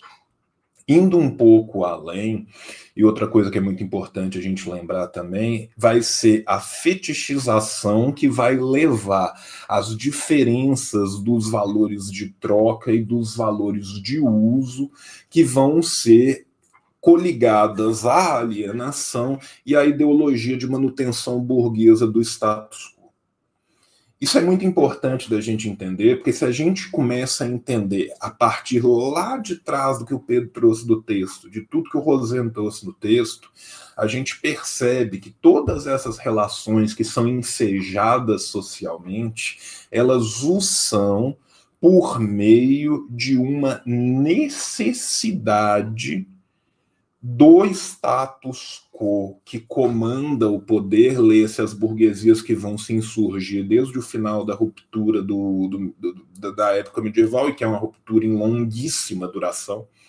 Sabe, as pessoas não acordam simplesmente um belo dia depois da peste negra e falam agora somos renascentistas, muito antes pelo contrário Boa parte desses métodos de produção, como a gente já veio discutindo há pouco tempo aqui atrás, continuam presentes. Boa parte dos métodos de produção que vieram antes ainda do método de produção do feudalismo continuam presentes também, mas é exatamente quando a gente começa a destruir esse edifício teórico que foi construído principalmente pela economia política burguesa, economia crítica, economia idealista, que nega parte dos valores. Não é que eles não enxergavam, gente. Não é que, tipo, Ricardo e Smith eram burros. Ricardo e Smith eram pessoas inteligentíssimas. John Stuart Mill era um sujeito genial. Essas pessoas enxergavam perfeitamente aquilo que subjaz atrás. Só que existe uma necessidade de manutenção social que faz, que leva à cooptação desses intelectuais, sendo que boa parte desses intelectuais eram intelectuais orgânicos da burguesia. Burguesia mercantil época, mas intelectuais orgânicos. Né? Então a gente não precisa achar que só vai existir intelectualismo orgânico dentro do proletariado, dentro da massa trabalhadora, por que não? Né? Por mais que a maioria esmagadora dos intelectuais da elite sejam copitadas nas classes médias, que não são nem uma classe, são franja de classe, né? existem sim intelectuais orgânicos dessa burguesia e boa parte deles podem ser encontrados nessa, nesses economistas clássicos que vão desaguar em 200 anos de mentira contra o povo trabalhador. Então, qual que é a importância fulcral? E aqui o Soí falou uma coisa que é importante demais, que a gente tem que acabar com essa ideia de que marxista não entende economia e tem que entender exatamente para desconstruir não só a economia. A gente tem que entender que o, a economia vai ser a infraestrutura que vai levar a gente a conseguir desconstruir toda a superestrutura que está por cima. Mas para chegar nisso tem que tirar esse véu. E o véu se dá exatamente nas relações alienadas na construção sobre o valor e nas relações do valor da mercadoria, do seu valor de uso, do seu valor de troca, como que isso leva à alienação, onde que a ideologia entra nisso, como que a fetichização das mercadorias vão levar a uma mudança constante dos valores de, de, do valor relativo de troca sobre o valor de uso, e isso é muito importante para a gente poder construir a nossa crítica em cima. Então, para eu não falar muito, que já tem gente inscrita também, eu vou, eu vou passar minha fala ao próximo. Eu acho que sou eu mesmo. É, queria comentar justamente sobre esses apontamentos que os camaradas fizeram acerca dessas categorias que foram tão fundamentais para o desenvolvimento da concepção marxista acerca da economia política é, a importância que, que foi dada na, nas elucidações acerca da, da mercadoria como um todo, do, do, valor de troca, valor de uso, o papel é, importante que a ideologia tem, né, da, nessa, nesse processo de moldar as nossas relações de produção e justamente nessa perspectiva, trazendo também os outros debates que a gente trouxe hoje também no grupo sobre a realidade brasileira e sobre o nosso aspecto de é, semi-feudalidade, é, resquícios né, ainda de, de outro é, modo de produção, é, desenvolvimento do capitalismo burocrático. Queria que o, que o João esclarecesse para a gente sobre essa relação é, de, dessa unidade né, de contratos que são as relações de produção e as forças produtivas, e em específico sobre a realidade brasileira, né? Como que, que se dá esse processo e como que a gente pode alavancar nossas forças produtivas, como que, que se dá a problemática das nossas relações de produção. Queria que o camarada João comentasse sobre isso, por favor. Desculpa, eu estava no mudo aqui, Natan. Eu vou te pedir para você repetir a última parte para mim, que deu uma picada na, na ligação para mim. Você ah, quer que eu comente a relação na, entre as forças produtivas e. Que eu sim, não consegui é... te ouvir, desculpa. Comentar sobre é, o descompasso entre as nossas forças produtivas e as nossas relações de produção, específico na realidade brasileira. Se você puder comentar sobre isso, ia ser muito enriquecedor. Tá certo. Ok, é, vou fazer aqui na medida do, do meu possível também, porque não é exatamente a minha maior área de estudo, então os camaradas fiquem completamente à vontade para me corrigir, para adicionar também, tá? O que acontece aqui no, no, no, Brasil e o que acontece em todo o capitalismo dependente, e aqui eu acho que a gente tem que lembrar uma criação teórica que é nossa, apesar da gente ler ela em espanhol, né, que são os trabalhos maravilhosos que a gente tem de Rui Marini, de Bambi, de Teotônio Vilela, entre os outros, né, é que existe um descompasso muito grande no nosso desenvolvimento histórico, tanto das forças produtivas que aqui foram é, ensejadas no nosso desenvolvimento, quanto dessas relações de produção que vão se manter muitas vezes atreladas a modos de produção que são contrários ao desenvolvimento da força produtiva, mas que são necessários no capitalismo dependente para que se mantenham tanto as elites que estão no poder no poder, como o ganho das elites imperialistas que usam a nossa burguesia, que na maioria esmagadora das vezes é uma burguesia rentista, para operacionalizar essas operações para o grande capital.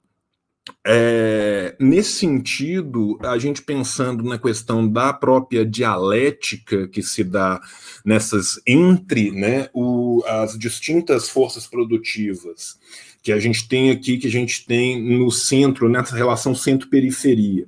E pensando nas relações de produção que se dão no centro-periferia, a gente tem um descompasso muito grande numa face negativa dessa dialética que ocorre nos países de economia dependente, que ocorrem exatamente para que se mantenha a dependência desses países dependentes.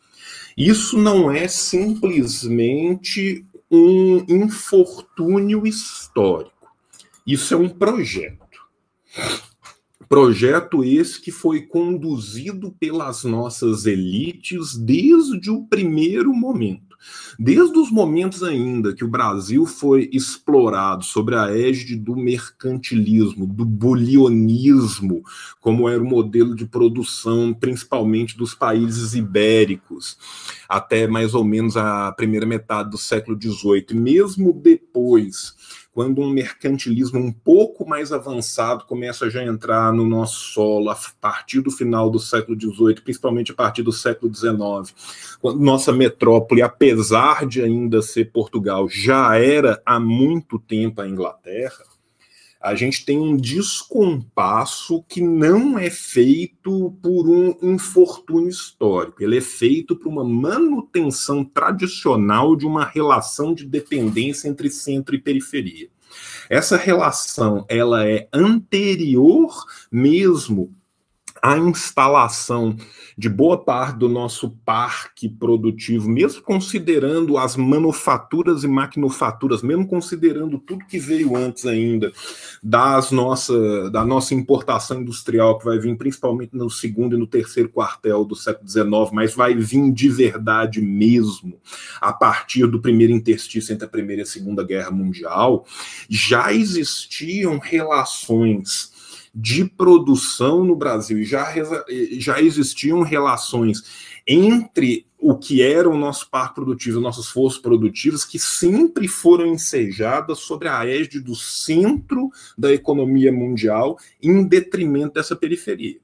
Inclusive, todas as pequenas vezes que mesmo um liberal um pouco mais audacioso, um pouco mais nacionalista, tentou se insurgir contra isso, ele foi brutalmente coibido pela esmagadora maioria da nossa burguesia, mesmo que a nossa burguesia nessa época ainda era uma aristocracia com uma franja burguesa dentro do Brasil, para que isso não ocorresse.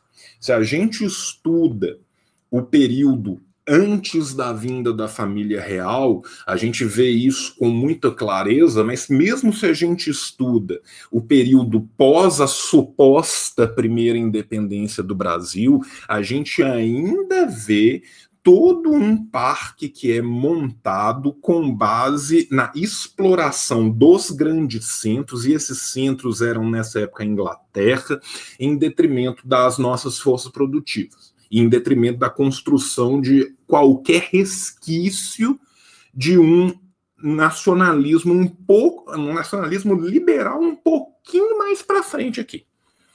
Beleza. Quando a gente começa a ter as primeiras crises maiores já do capitalismo imperialista, e principalmente com a Primeira Guerra Mundial, quando a gente vai ter na América do Sul como um todo, e o Brasil não é é, uma diferença em relação a isso.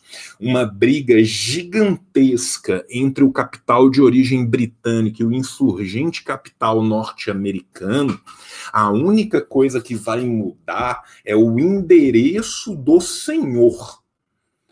Não vai mudar a forma da exploração a mudança que a gente tem, principalmente a partir da década de 10, já cristalizada de 20 em diante, mas que é uma mudança que já começa com, uma pequena, com um maior número de aporte do capital financeiro norte-americano a partir do final do século XIX, já do começo do, do, do século XX, ela é uma mudança que simplesmente se dá de um polo do outro do centro e não é uma mudança da da, da forma como vai se dar essa exploração. Para além disso, a gente tem que entender que, mesmo quando esse modo de produção capitalista mais avançado é instaurado no Brasil, isso não significa, em momento nenhum, uma mudança das relações que ocorriam dentro do Brasil. Estou falando aqui das relações de semi-feudalidade que vão se manter, mesmo quando boa parte da população é forçada a migrar para os centros citadinos apesar dessa migração citadina, durante muito tempo nossa matriz de exploração ainda vai ser majoritariamente rural, majoritariamente agrária exportadora, baseada nas mesmas óticas do capitalismo de dependência que foram no século XIX e vão continuar no século XX durante muito tempo.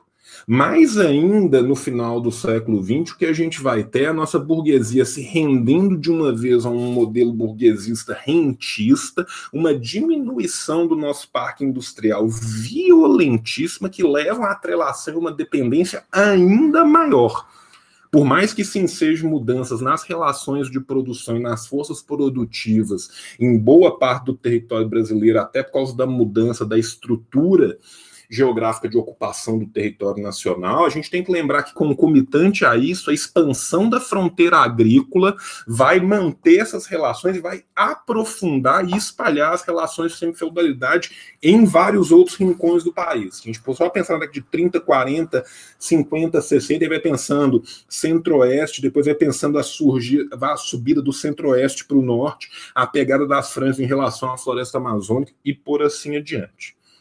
Então, o que eu queria deixar na minha fala, eu acho que eu me estendi demais, que eu me empolguei, desculpa, é, é a necessidade da gente pensar como que nunca houve, de fato, uma ruptura do exclusivo colonial. O exclusivo colonial se rompe teoricamente com a falsa independência, mas essa falsa independência só muda o nome e o CEP de para onde esse dinheiro vai. As relações de centro-periferia são mantidas no subdesenvolvimento do capitalismo dependente no Brasil, por mais que o Brasil, depois de um tempo, se arvore a posição de um semi-imperialismo local econômico sobre algumas outras economias o que, por sinal, foi um período muito curto, experiência essa que não foi revertida numa mudança qualitativa do, do parque industrial instalado no Brasil e, por conseguinte, não vai ter uma mudança qualitativa entre forças produtivas e relações produtivas. É, o, que eu, o que eu acho bom da fala do João é a gente acrescentar que muita gente deu conseguiu uma forma de lucrar com a relação de semi-feudalidade no Brasil, especificamente os latifundiários e, enfim, as autoridades do, do... Eu falo do sertão porque a experiência que eu tenho é o que eu estudo. Eu estudo a região Nordeste. A indústria... A, o Nordeste nunca foi pobre porque ele é seco. O Nordeste ele é pobre porque o governo não olha para cá e porque os latifundiários não querem que seja rico. Porque o que é que acontece? Por que, que o Nordeste, ele nunca fizeram nada tipo, ah, vamos ajudar o Nordeste? Quando fizeram foi meia boca. Porque a gente tem que entender que há pessoas que lucram com a manutenção do status quo. Há pessoas que lucram com o camponês não ter uma terra. Com o camponês, ele tem que migrar para a cidade. Tem, há pessoas que lucram com esse sistema. E a gente tem que entender isso. A indústria da seca, se não me engano, é o Josué de Castro, que conhece esse termo, ele fala sobre isso bastante. A gente tem que entender que é isso. A migração para a cidade, a tudo isso, por que, que nunca fizeram nada pelo Nordeste? Porque eles lucram, lucram com a exploração e com a miséria do nosso povo. Lucram. Enquanto o nordestino se manter pobre e ignorante, para ele está ótimo. Para ele está ótimo. A gente é o quê? A gente é o braço que construiu São Paulo. A gente é o braço que construiu Brasília. A gente a gente foi explorado durante toda a nossa história. E quando há um movimento de rebelião, como o cangaço, como Canudos, eles matam a gente. Eles matam. O Nordeste, eu vou repetir isso todo dia. Toda vez, vou frisar. O Nordeste nunca foi pobre porque ele foi seco. Ele foi pobre porque pessoas lucram com a pobreza do nosso povo. Enquanto a gente, o camponês, não tomar consciência disso e fazer como a LCP está fazendo em Rondônia, a gente vai se manter desse jeito. A gente vai se manter desse jeito. Porque o que acontece? Pessoas lucram com a nossa exploração. Esse lucro doentio, esse lucro de, do camponês, quanto mais lascado o camponês está, mais o engravatado de Brasília, mais a bancada da bala está feliz. A gente tem dentro do Congresso, o que é a bancada ruralista, gente? O que é a bancada ruralista? É uma bancada para defender interesse de latifundiário que mata o nosso povo todo dia. Mata quem se opor. O camarada Manuel Aleixo, do, se não me engano, Manuel Aleixo do PCR, Partido Comunista Revolucionário, no início da ditadura, morreu assim. Assassinaram ele. E ele e tantos outros. E aí, quando nasce, oriundo do Nordeste, figuras como Antônio Conselheiro, Padre Cícero, que são lutadores, todo santo popular no Nordeste é, sobretudo, um lutador. Há algo de antissistêmico nele. Eu estou fazendo um estudo sobre a fé popular no Nordeste, eu posso dizer isso. São Jararaca, que é aqui da cidade, ele foi um cangaceiro morto aqui, morto pela violência policial. Porque ele tomou um tiro e, quando estava parcialmente curado dos ferimentos, foi assassinado e enterrado. Ele tomou um tiro, levou uma coronhada na cabeça, continuou vivo, quebraram suas pernas na coronhada e enterraram um homem vivo, sem julgamento. O que, que é isso? O que, que é isso? Isso é a violência. É a violência policial, a violência do Estado contra o pobre. E hoje em dia Jararaca é considerado santo. Porque ele tem toda uma carga de luta antissistêmica. E ele mostra, a fé popular no Jararaca mostra que o povo se encontra cansado da violência policial que sofre. Da violência policial, da violência do latifundiário. Por que, que um cangaceiro? Por que, que é o mito do cangaceiro aqui no Nordeste? Porque o cangaceiro representa a justiça social que nunca nos foi dada pelo governo. Porque o cangaceiro representa o pobre que pegou em armas e foi para cima dos latifundiários. É isso o mito do cangaceiro representa. Não vou entrar em juízo de valor sobre o que foi o cangaço na prática mas é testar, é comprovado na história. Quando a gente analisa, por exemplo, o primeiro cangaceiro, porque o cangaço não nasceu com lampião, o cangaço nasceu com jesuíno brilhante, que era, eh, morava aqui do lado, inclusive. Teve sua trajetória aqui do lado de Mossoró. O corpo de jesuíno, o corpo de jesuíno foi tratado de maneira de, de maneira como se fosse um animal, um bicho. E essa é a prova de como eles tratam o pobre trata quem quiser se rebelar. Cortaram a cabeça de Jesuíno, mandaram para um colégio para ficar à exposição, depois foi para o escritório, eu esqueci o nome dele, desculpa, o primeiro psiquiatra negro do Brasil, foi para a coleção, para ser particular. Gente, a vida do nordestino é tratada como lixo. A vida do camponês, a vida do latino-americano, da pessoa de um país subserviente ao capitalismo, imperialismo e ao latifúndio, é tratada como lixo. Há uma desumanização. E o nosso povo reage a isso, reage e é massacrado. Mas a gente não pode permitir, eu esqueci quem falou essa frase, eu acho que foi o Che Guevara, não sei. A gente não pode permitir que a injustiça nos entristeça, mas que ela nos radicalize. E é isso, que encerra minha fala. É... Retomando aqui algo, é, o ponto do João, né, sobre a questão né, da opressão nacional, né, e tudo mais. É, eu queria falar um pouco aqui sobre a questão nacional de forma, de forma geral, é, fazer alguns apontamentos é, sobre isso, né? Retomando algumas coisas que, que são próprias da economia burguesa e próprias da crítica da economia burguesa. Né?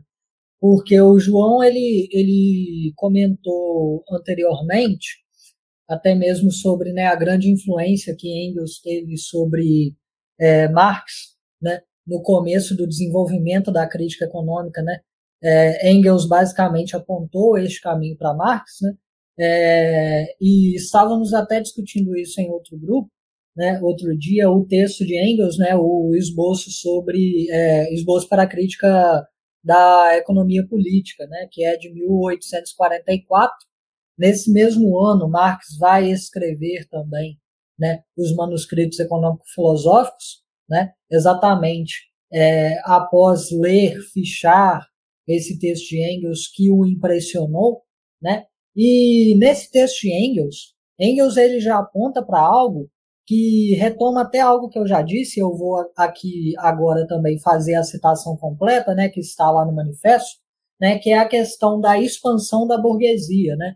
Então, Engels, nesse texto de 1844, ele já coloca a questão da interdependência, da interpenetração entre concorrência e monopólio.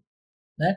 Ele já coloca que a burguesia, por colocar dentro de sua é, economia, né, dentro de sua prática econômica, dentro de sua ideologia, uns contra os outros, né, ela necessariamente só pode desembocar no monopólio. Então, os burgueses entre si irão competir por quem tem mais domínio. Né? E isso vai culminar, né? obviamente Engels ali ainda não fazia essa, é, que seria ali no caso uma premonição, né? mas isso vai culminar no imperialismo, exatamente, né? que é, é exatamente né, a concentração do capital financeiro nas mãos de uma pequena porção né, de burgueses de países da centralidade. Né? Então, Engels já fazia esse apontamento à sua época. E é engraçado a gente pensar né, é, como isso, é, a época da, do nascimento da burguesia, né, do, do, da instauração da burguesia enquanto classe para si, classe dominante, né, é, você já tem, por exemplo, Adam Smith falando, e eu vou aqui o citar diretamente, é, já que cada indivíduo procura, na medida do possível, empregar seu capital em fomentar a atividade nacional e dirigir de tal maneira essa atividade, seu produto tem o máximo de valor possível, cada indivíduo necessariamente se esforça por aumentar ao máximo possível a renda anual da sociedade. Então, desde o princípio, a gente já tem a burguesia se colocando como a defensora dos interesses nacionais. Né? A gente já tem a burguesia se posicionando como a única capaz de traduzir na realidade o que são os interesses nacionais. E aí a gente vai ter é, o Kim Il-sung falando né, é, que o nacionalismo se formulou como um conceito progressista. Né? Então, a época da luta contra o feudalismo, a burguesia se colocava numa posição realmente progressista. Se colocava numa posição de superação de, de um sistema de exploração né, que era ali terrível, igualmente terrível. Né? E aí o, o Kim Il-sung vai continuar é, em seu texto sobre o nacionalismo. É certo que no período do movimento nacional antifeudal, os burgueses emergentes se puseram sob a bandeira do nacionalismo, e que naquela etapa seus interesses concordavam principalmente com os das massas populares na luta contra o feudalismo, e por isso tal bandeira refletia os interesses comuns da nação. Né? E aí, no final, ele vai, ele vai é, colocar, dentro desta, deste parágrafo, né, que após o triunfo da Revolução Burguesa, ao desenvolver-se o capitalismo e converter a burguesia em classe dominante reacionária, o nacionalismo passou a servir como um meio para proteger os interesses dessa classe. Tendo a classe burguesa disfarçado seus interesses como se fossem nacionais, o nacionalismo passou a ser usado como um instrumento ideológico para a realização de seu domínio, a ser considerado como uma doutrina burguesa divorciado de interesses nacionais. Então, o nacionalismo da burguesia ele se torna divorciado dos interesses nacionais por tantos e tantos motivos. Primeiro, por quê? Como Engels já aponta no esboço de 1844, é, ele faz algo que é talvez uma, hipó, uma hipérbole né, para o contexto geral do mundo, mas que, assim, para dentro do, do, é, dos estudos dele fazem muito sentido, ele já coloca nesse texto que a Inglaterra é a mais rica das nações e o seu povo é o mais miserável. Óbvio que não era, né? mas, tipo assim, pegando dentro do contexto ali dele, né? o seu povo é o mais miserável. Por quê? Porque os interesses nacionais não são interesses nacionais, os interesses nacionais são interesses da burguesia, né? Porque os interesses nacionais que estão sendo defendidos são interesses de enriquecimento de uma parcela da população, né? Então Stalin também colocará sobre a questão nacional que ela não pode ser considerada, agora eu citando diretamente, que ela não pode ser considerada em si como um problema fixo, proposto de uma vez para sempre, sendo apenas uma parte da questão geral da transformação da ordem existente. A questão nacional é inteiramente determinada pelas condições do ambiente social, pelo caráter do poder no país e, de um modo geral, por todo o processo de desenvolvimento da sociedade. E aí ele vai dizer: isto se apresenta de maneira particularmente evidente no período da Revolução na Rússia. Por quê? Porque a época da Revolução na Rússia, muitas nações que eram anteriormente subordinadas pelo Império Russo, os burgueses dessas nações, vendo o socialismo se desenvolvendo e o povo tomando poder, dirão que a luta deles é nacionalista, porque ela é contra uma pretensa anexação que, na verdade, o socialismo não estava fazendo. Né? Então, ela dirá que é uma luta nacionalista para angariar simpatia para si e poder manter o seu domínio. Mas, na verdade, a luta deles era principalmente contra o próprio povo. Então, como pode se dizer luta nacional se é contra o povo nacional? Né? Então, a gente, quando a gente vai pensar a questão da opressão nacional, a gente tem que levar em consideração os desenvolvimentos da nossa nação. Então, quando a gente pega a luta nacional em relação aos Estados Unidos, né? Aquilo ali é um antro de chauvinismo. É um antro de chauvinismo. É um povo que foi feito crer que eles são eleitos para dominar o resto do mundo. Agora o povo está passando fome? Está passando fome. Mas ideologicamente são feitos crer né, que, que isso é o correto para eles. Agora, quando vemos aqui no Brasil a luta nacional, quando a gente vê, por exemplo, é, os, os burgueses, né, agora apoiadores do, do governo do governo Bolsonaro se é, dizendo nacionalistas, né? Isso é uma piada, porque na verdade estão todos subordinados, são cães que estão ali para receber as sobras das mesas da burguesia do, dos países da centralidade, do imperialismo, completamente dependente dela, dependentes dela, né? E a luta anti-imperialista dentro da nossa nação é esta luta. Exatamente, a luta revolucionária dentro de nossa nação tem que ser anti-imperialista e a luta anti-imperialista ela tem que levar em consideração que a nossa burguesia ela é internamente subordinada à burguesia internacional dos países da centralidade, né? E a luta anti-imperialista, por sua vez, dos socialistas dentro dos países imperialistas tem de ser como foi no caso dos Panteras Negras, por exemplo, de apoio às revoluções que ocorrem nas nações oprimidas. Porque a questão das nações oprimidas, para o nosso tempo imperialista, é central. Né? Então, quando a gente vê algum dito socialista de uma nação imperialista que ele se coloca, por exemplo, contra a Venezuela ou contra Cuba ou contra qualquer outra nação, porque não está de acordo com a pureza do marxismo que ele pretensamente conhece, que ele acha que conhece, isso aí não está de acordo com, com, com a necessidade da revolucionária do século XXI. Não está de acordo. E a gente não tem que, que se submeter a esse tipo de, é, de apontamento externo. A gente tem exatamente que lutar para que esse tipo de, de pensamento, esse tipo de ideologia danosa, nunca crie raiz no movimento comunista. Encerro minha fala aqui.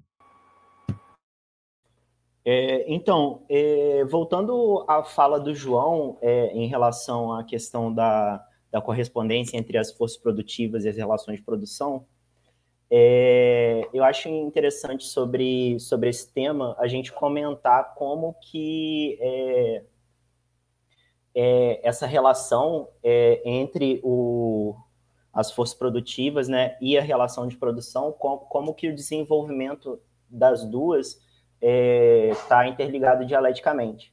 Porque isso vai de encontro para a gente entender questões que o próprio Soir colocou e o Marconi colocaram posteriormente, que é sobre a constituição das classes dominantes no Brasil, que a gente vê que, é, como o Soir bem colocou, é... só um segundo. Como o Suir bem colocou, é... são. Calma aí rapidinho que meu cachorro tá fazendo muito barulho, gente.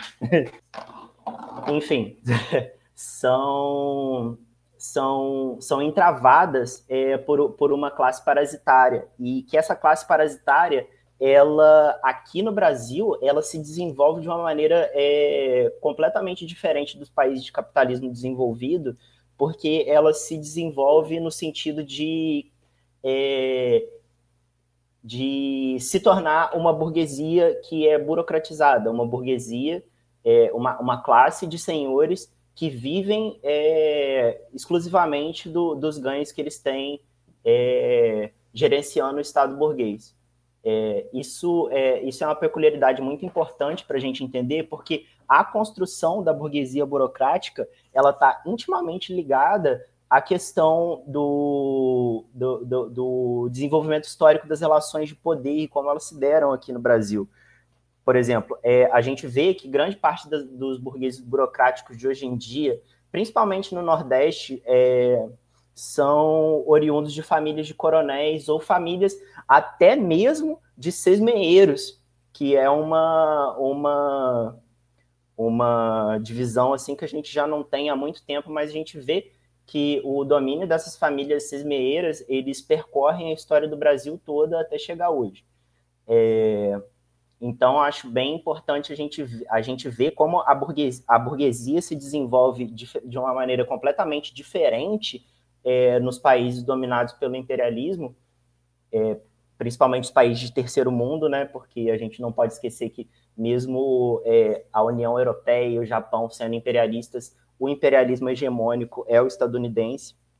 Mas, enfim, os países subdesenvolvidos, os países de terceiro mundo, é, é, ela se desenvolve desse jeito, aliada e, e, por, e por essa, essa, burguesia burocrática está é, tá intimamente aliada a, é, no seu desenvolvimento e surgimento às classes latifundiárias, a gente vê que, é, que o, o, o, grande, o grande entrave para o desenvolvimento nacional está justamente aí na concentração é, na, na, concentração primitiva de capital por meio do, dos latifundiários que entravam no desenvolvimento nacional é, é,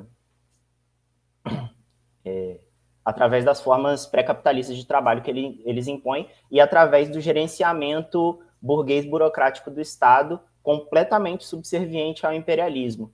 Então a gente vê, por um lado, o imperialismo é, querendo que, é, é, que nós continuemos como o celeiro do mundo, enviando somente matéria-prima a, a, a, a, a, preço de banana e, devol e eles devolvendo para a gente produtos industrializados, mas eles também têm um certo interesse no nosso desenvolvimento para que é, nós continuemos a, é, a ser esse celeiro do mundo e, e aumentar cada vez a nossa é, aumentar cada vez mais a nossa produtividade, enquanto aumenta cada vez mais a exploração do trabalho no campo e a dominação imperialista no, no Brasil. Então a gente vê que, é, apesar do imperialismo, é, a, a, gente ter essa, essa ilusão é, muito, muito presente na fala de, de senhores como Ciro Gomes, é, a doutora Motosserra lá, eu esqueci o nome dela, é, até, até mesmo do, do Lula durante o, o, mandato dele, tá ligado? É,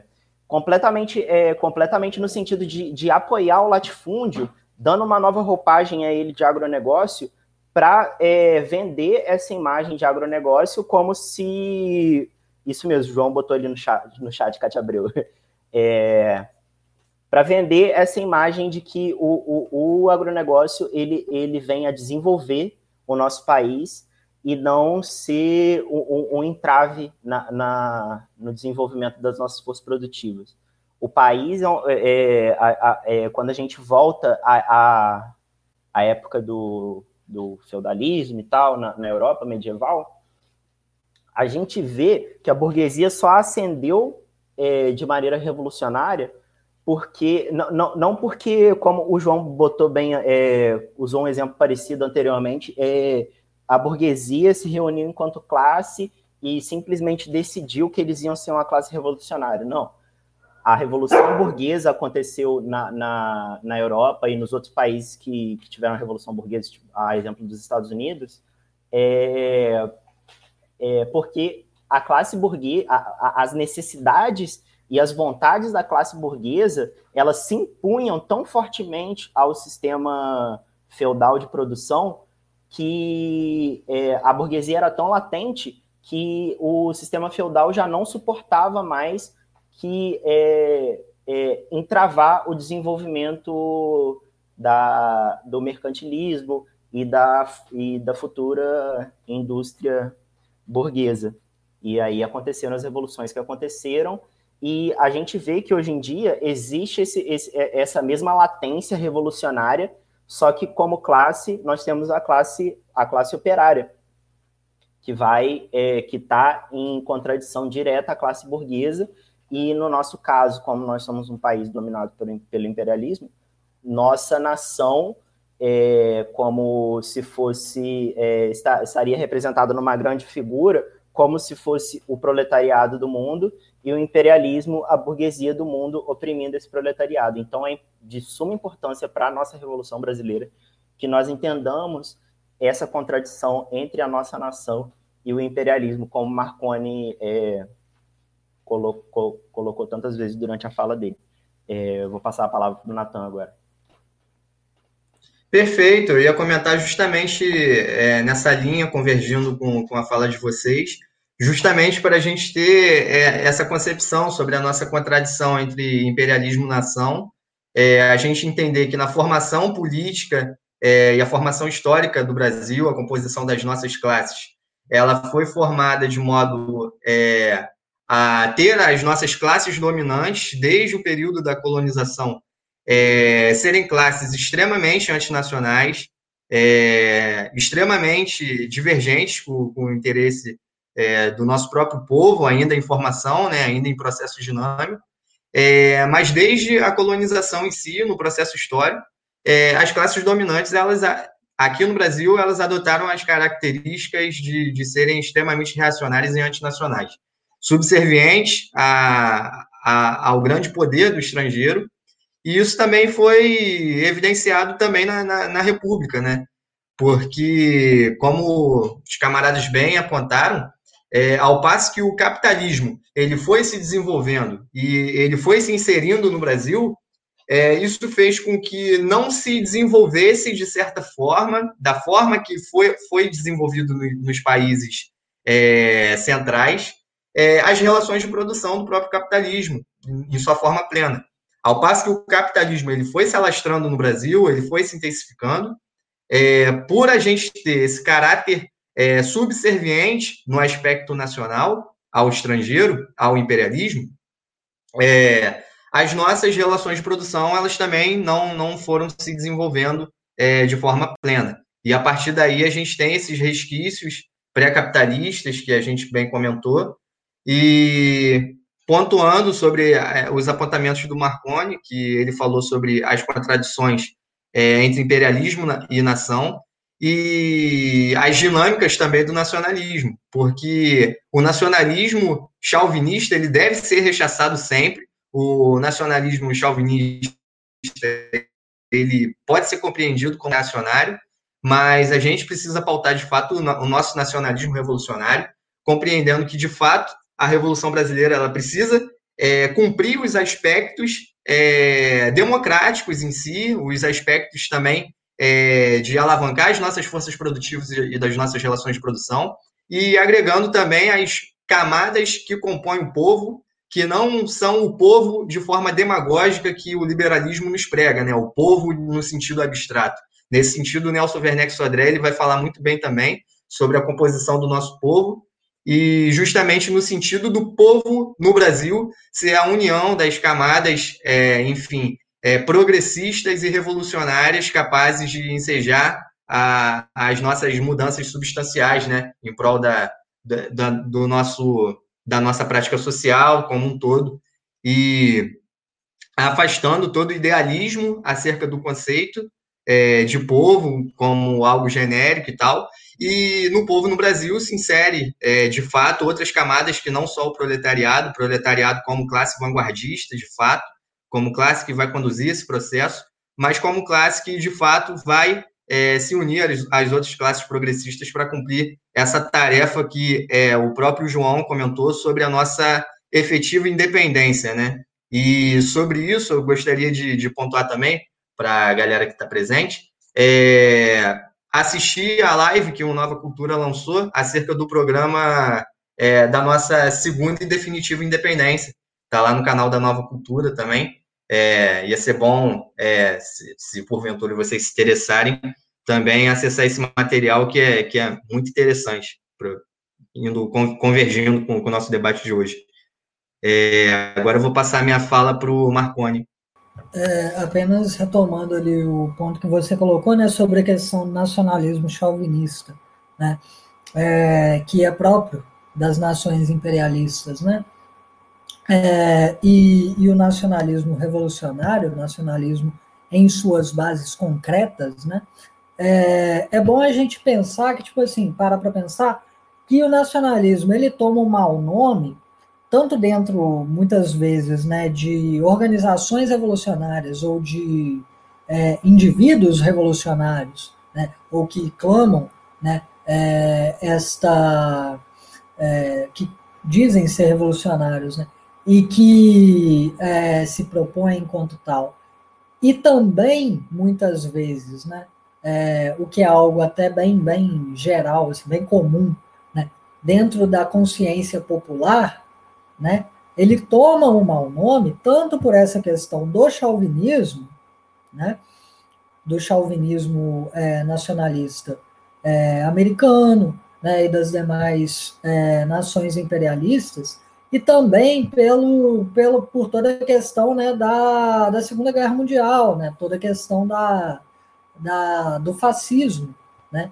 É, então, quando, quando a gente para para pensar nisso, a gente tem que parar para pensar que a, a, palavra, né, o conceito de nacionalismo, ele, ele meio que se transformou num trauma social. Né? É, contudo, é, ao, ao, pensar isso, a gente tem que parar para pensar no, na situação concreta, né? É, que o fascismo, na verdade, foi uma, uma decorrência da agonização do próprio capitalismo, né? da própria burguesia ali é, se sentindo ameaçada, né, é, pelos desenvolvimentos até mesmo do, do socialismo, né, principalmente ali.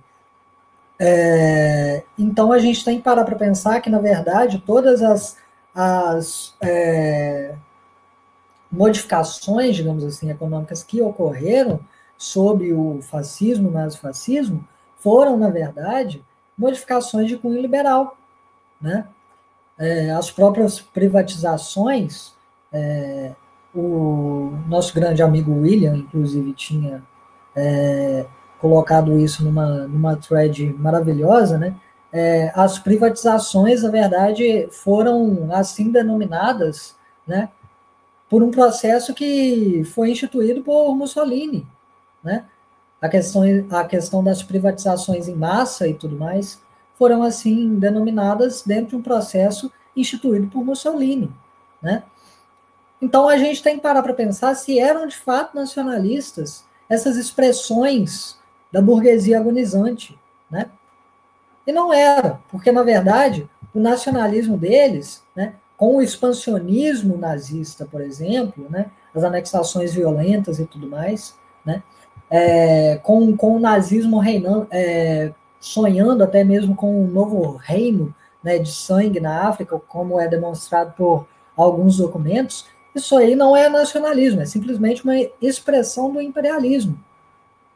Né? Uma expressão da burguesia agonizante imperialista. Né? É, e a gente tem que parar para pensar também na questão de quais nações apoiaram esse desenvolvimento fascista, né? Porque a Inglaterra não estava contra, né?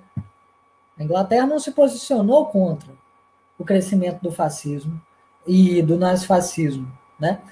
Muito pelo contrário, né? Queriam ver o que acontecia no embate entre Alemanha nazista e União Soviética, né? Inclusive, tinham há pouco tempo atrás, eles mesmos, enviado tropas né, para a chamada Rússia Soviética para combater o avanço do socialismo. Né? Para combater o real nacionalismo que se ensejava ali dentro das nações que estavam ao redor da União Sovi eh, da, da Rússia Soviética. Né? Nas nações que eram ali antes subordinadas pelo, pelo Império Russo. Né? Então, essas nações entram na guerra para salvaguardar os seus interesses. Né? Então, assim, quando a gente pensa no nacionalismo como uma ameaça, a gente tem que pensar que o único nacionalismo que realmente nos ameaça é o nacionalismo chauvinista. Seja ele fascista, seja ele liberal, é, de forma é, mais é, socialmente aceitável, digamos assim. Né? Então, a classe trabalhadora, ela tem sim que ter o interesse nacional em mente, pois o desenvolvimento nacional ele trará exatamente o fim da dependência das potências estrangeiras, porque como Tomás Sankara colocava, você não tem que me dar o alimento. Você não tem que me dar o alimento. O que você tem que me dar são as condições para eu desenvolver os meios necessários para eu produzir. Se você não quer me dar isso, não me dê nada. Porque eu não vou deixar você me controlar pelo alimento. Né? Então, é, é isso. Encerro minha fala. É, a gente vai partir para as considerações finais sobre o nosso estudo, é, mas antes, é, antes eu vou abrir para o João, se ele quiser falar sobre qualquer coisa sobre o que foi comentado depois da fala dele. É, antes de mais, é, antes de partir para as considerações finais, queria agradecer de novo a sua presença, João. Sei que é difícil dedicar um tempinho assim para para as coisas, é trabalho, família, tarefa doméstica, correria de quarentena, não tá fácil para ninguém. A gente fica muito agradecido pela sua presença e fica o convite aí para voltar quando quiser. Nossas reuniões acontecem toda segunda e sábado às 7h30 da noite. É, Falou. É, obrigado aí, João. Então, é, primeiro eu quero agradecer demais a presença e a paciência de todos vocês, né? Porque eu falo pra caralho e eu tentei me conter na, nas minhas falas. É, de fato, tá, tá, tá uma correria louca para vocês terem noção do tanto que o tio ama vocês. Hoje eu deixei de fazer o Eric dormir para estar tá aqui com vocês.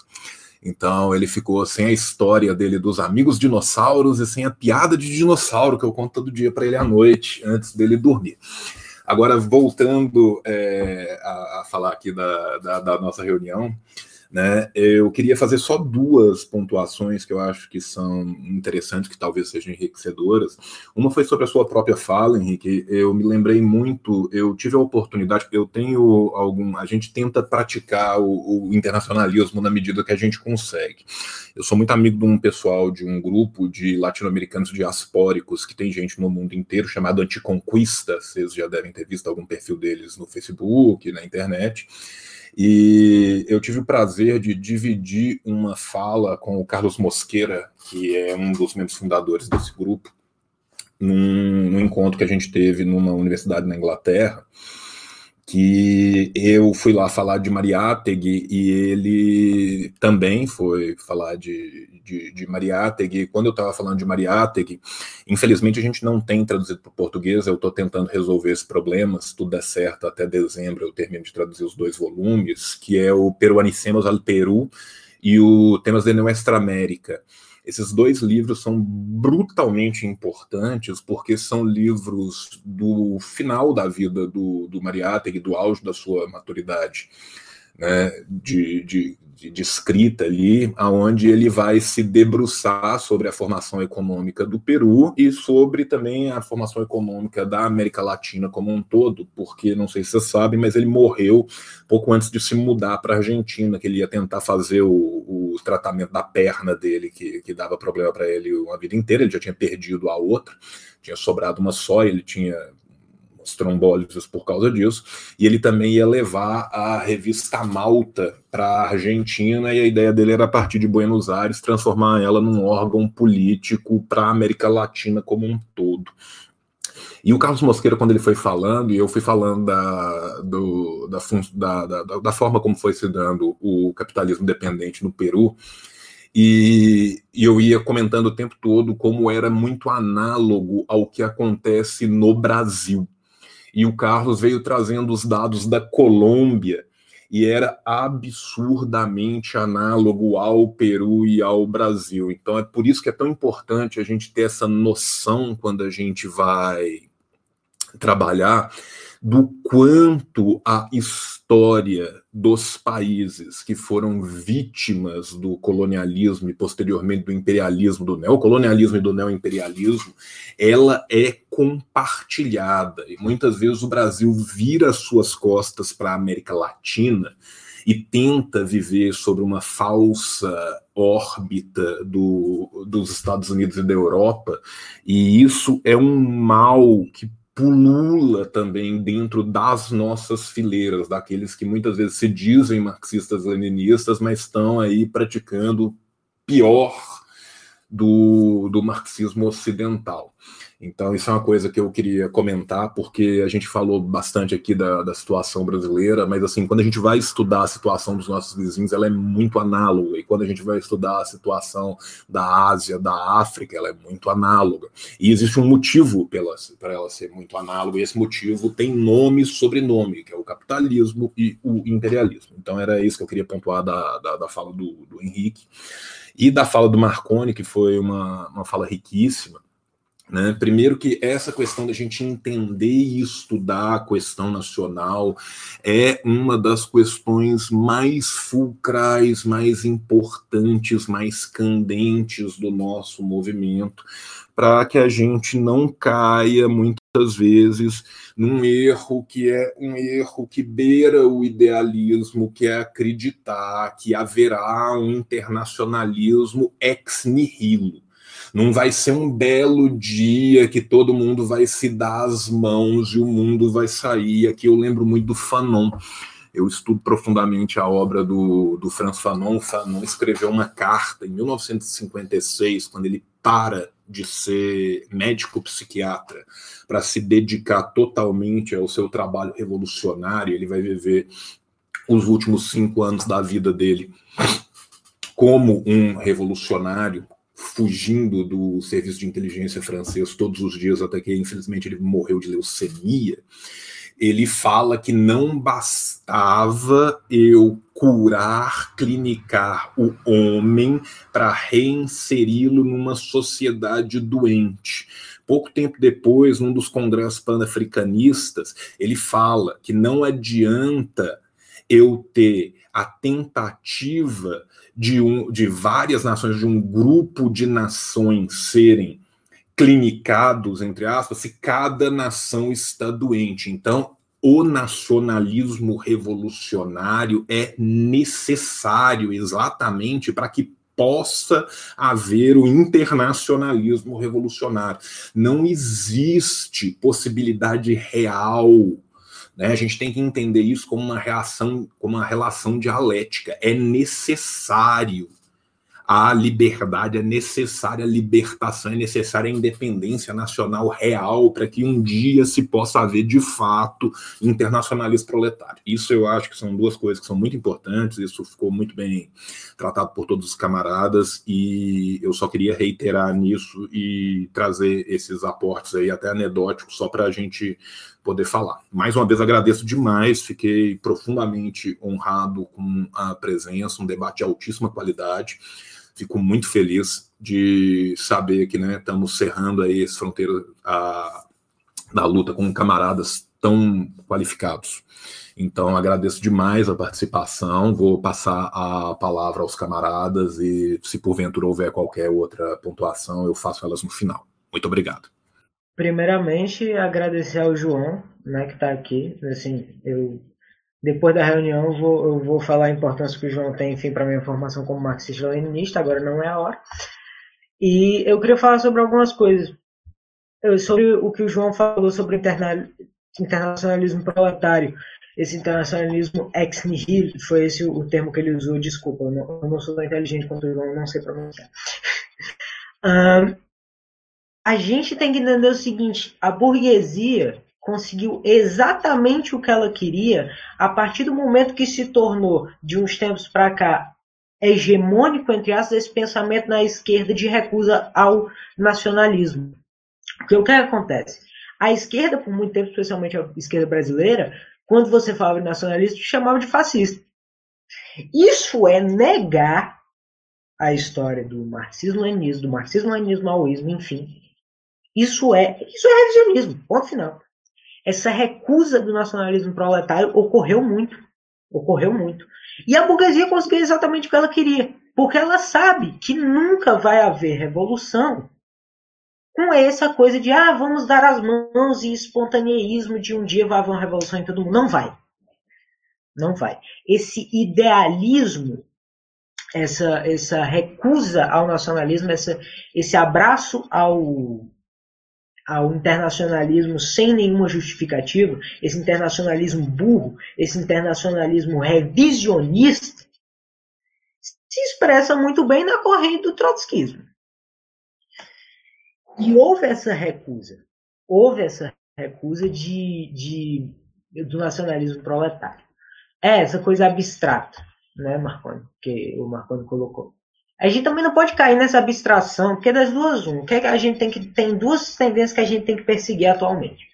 É a tendência de negar o nacionalismo proletário e a tendência de cair numa abstração do que é povo da mesma forma que a burguesia faz. Porque nos dois casos a gente está fazendo o jogo da burguesia. A gente tem que desenvolver o nosso nacionalismo, nacionalismo proletário, que inclusive, se não me engano, é o Kim Jong.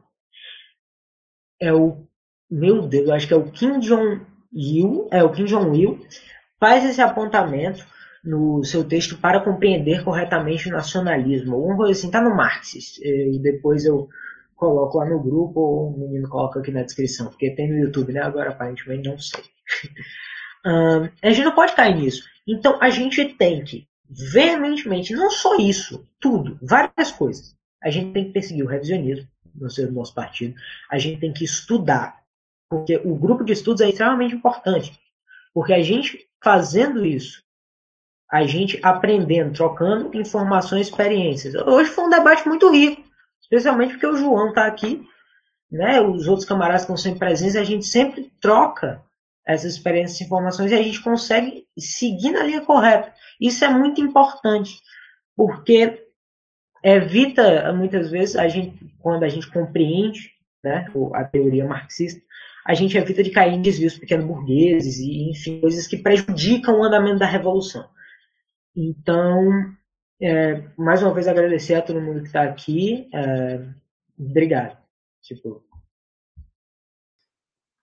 É, galera, queria comentar que o encontro de hoje ele foi absurdamente enriquecedor. A gente começou falando sobre a questão é, da economia política como uma das fontes constitutivas do marxismo. A gente teve a contribuição do camarada João Carvalho, ele pôde abordar melhor é, sobre os pontos que, que a gente precisava é, ser debatido nesse, nesse encontro. É, queria agradecer a participação dele e queria pontuar também sobre toda essa discussão que foi abordada depois é, sobre a questão do, do internacionalismo e do nacionalismo e sobre a importância que a gente tem que ter no, no, dessa concepção nos nossos próximos estudos.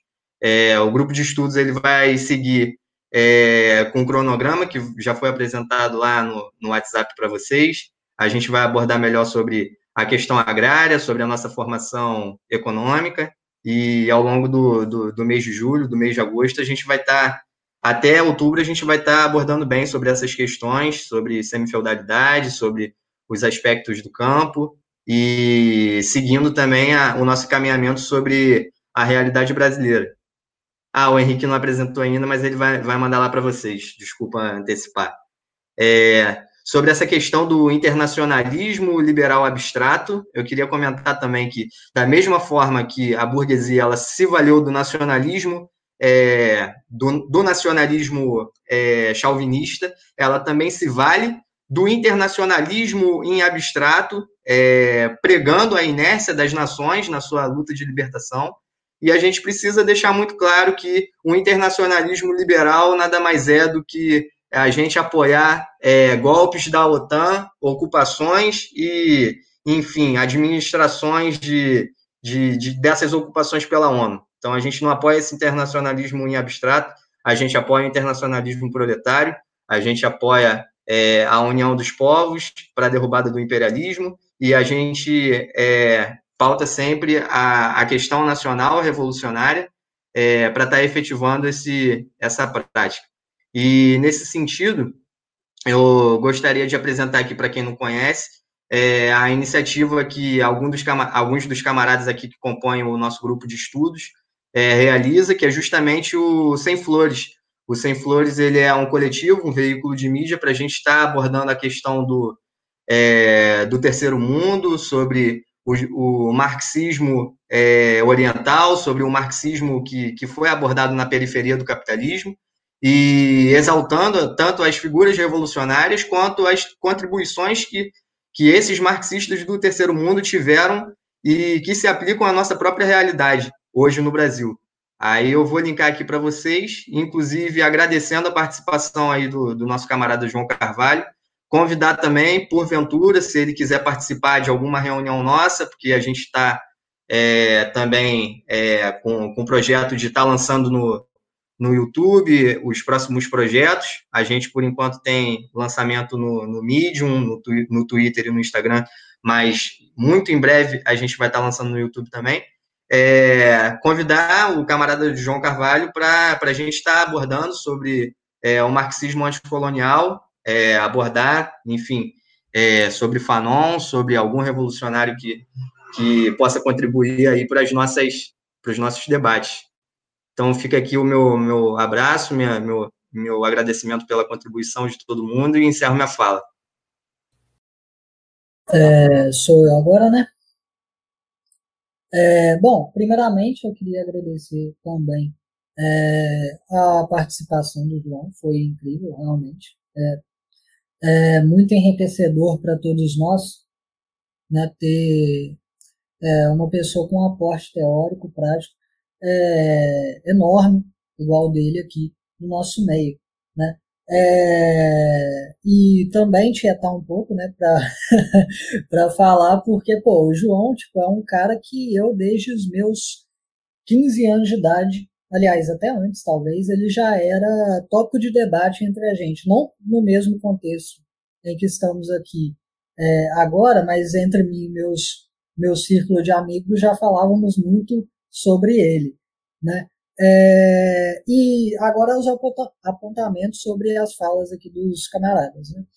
É, bom, é, levantando é, a questão é, do nacionalismo, é, do internacionalismo, na verdade, né, em abstrato, né, primeiramente a gente tem que pensar né, sobre a questão de que nacionalismo e internacionalismo, dentro, principalmente dentro do, do contexto de imperialismo, eles têm que conviver. Eles estão em interdependência. Né? Exatamente pela questão da dominância que impede, que previne o internacionalismo proletário é, concreto e completo ser exatamente o domínio imperialista. Né? E este é, internacionalismo abstrato, como o Nathan já apontou, novamente eu, eu digo, é, é, muito tempo de broderagem, né, então a gente está sempre em consonância, é, este internacionalismo abstrato ele vai fazer com que a esquerda liberal, principalmente, né, ela entre em, é, em defesa de bizarrices, como ele disse, né, da, da, dos golpes né, promovidos ali pela OTAN e tudo mais, das revoluções coloridas né, de Hong Kong, né, chamam o que, o que ocorre em Hong Kong de, de revolução, né, chamam de povo uma meia dúzia de gato pingado destruindo propriedade estatal e batendo em cidadão que está contra aquilo ali, né? chamam isso de povo, chamam isso de revolução, chamam isso de expressão revolucionária popular. E isso é bizarro, isso é completamente sem sentido. Né? É, e, bom, pensando dentro, dentro dessa questão do internacionalismo abstrato, qual seria o internacional, internacionalismo concreto? É exatamente esse. Né? Então, outro dia eu, eu fiz uma defesa um pouco bem humorada né, de, de é, Vladimir Putin, né?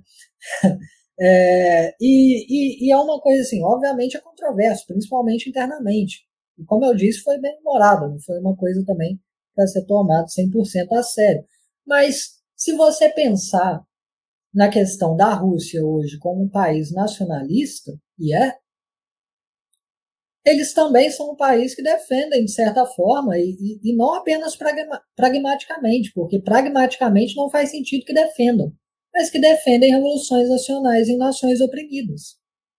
Né? Não são socialistas, de forma nenhuma, mas defendem. Né? Então, concretamente falando, isso aí é muito mais internacionalista do que muitas é, iterações revolucionárias ou pretensamente revolucionárias né, que vamos ver sendo proferidas aí por uns e outros. Né? Isso aí se coloca numa relação de nacionalismo e internacionalismo muito mais concreta. Né? A China, a mesma coisa. Né? A China, ali sendo um país com, com o Partido Comunista à sua frente, né? se coloca em defesa das revoluções nacionais das nações oprimidas. Né?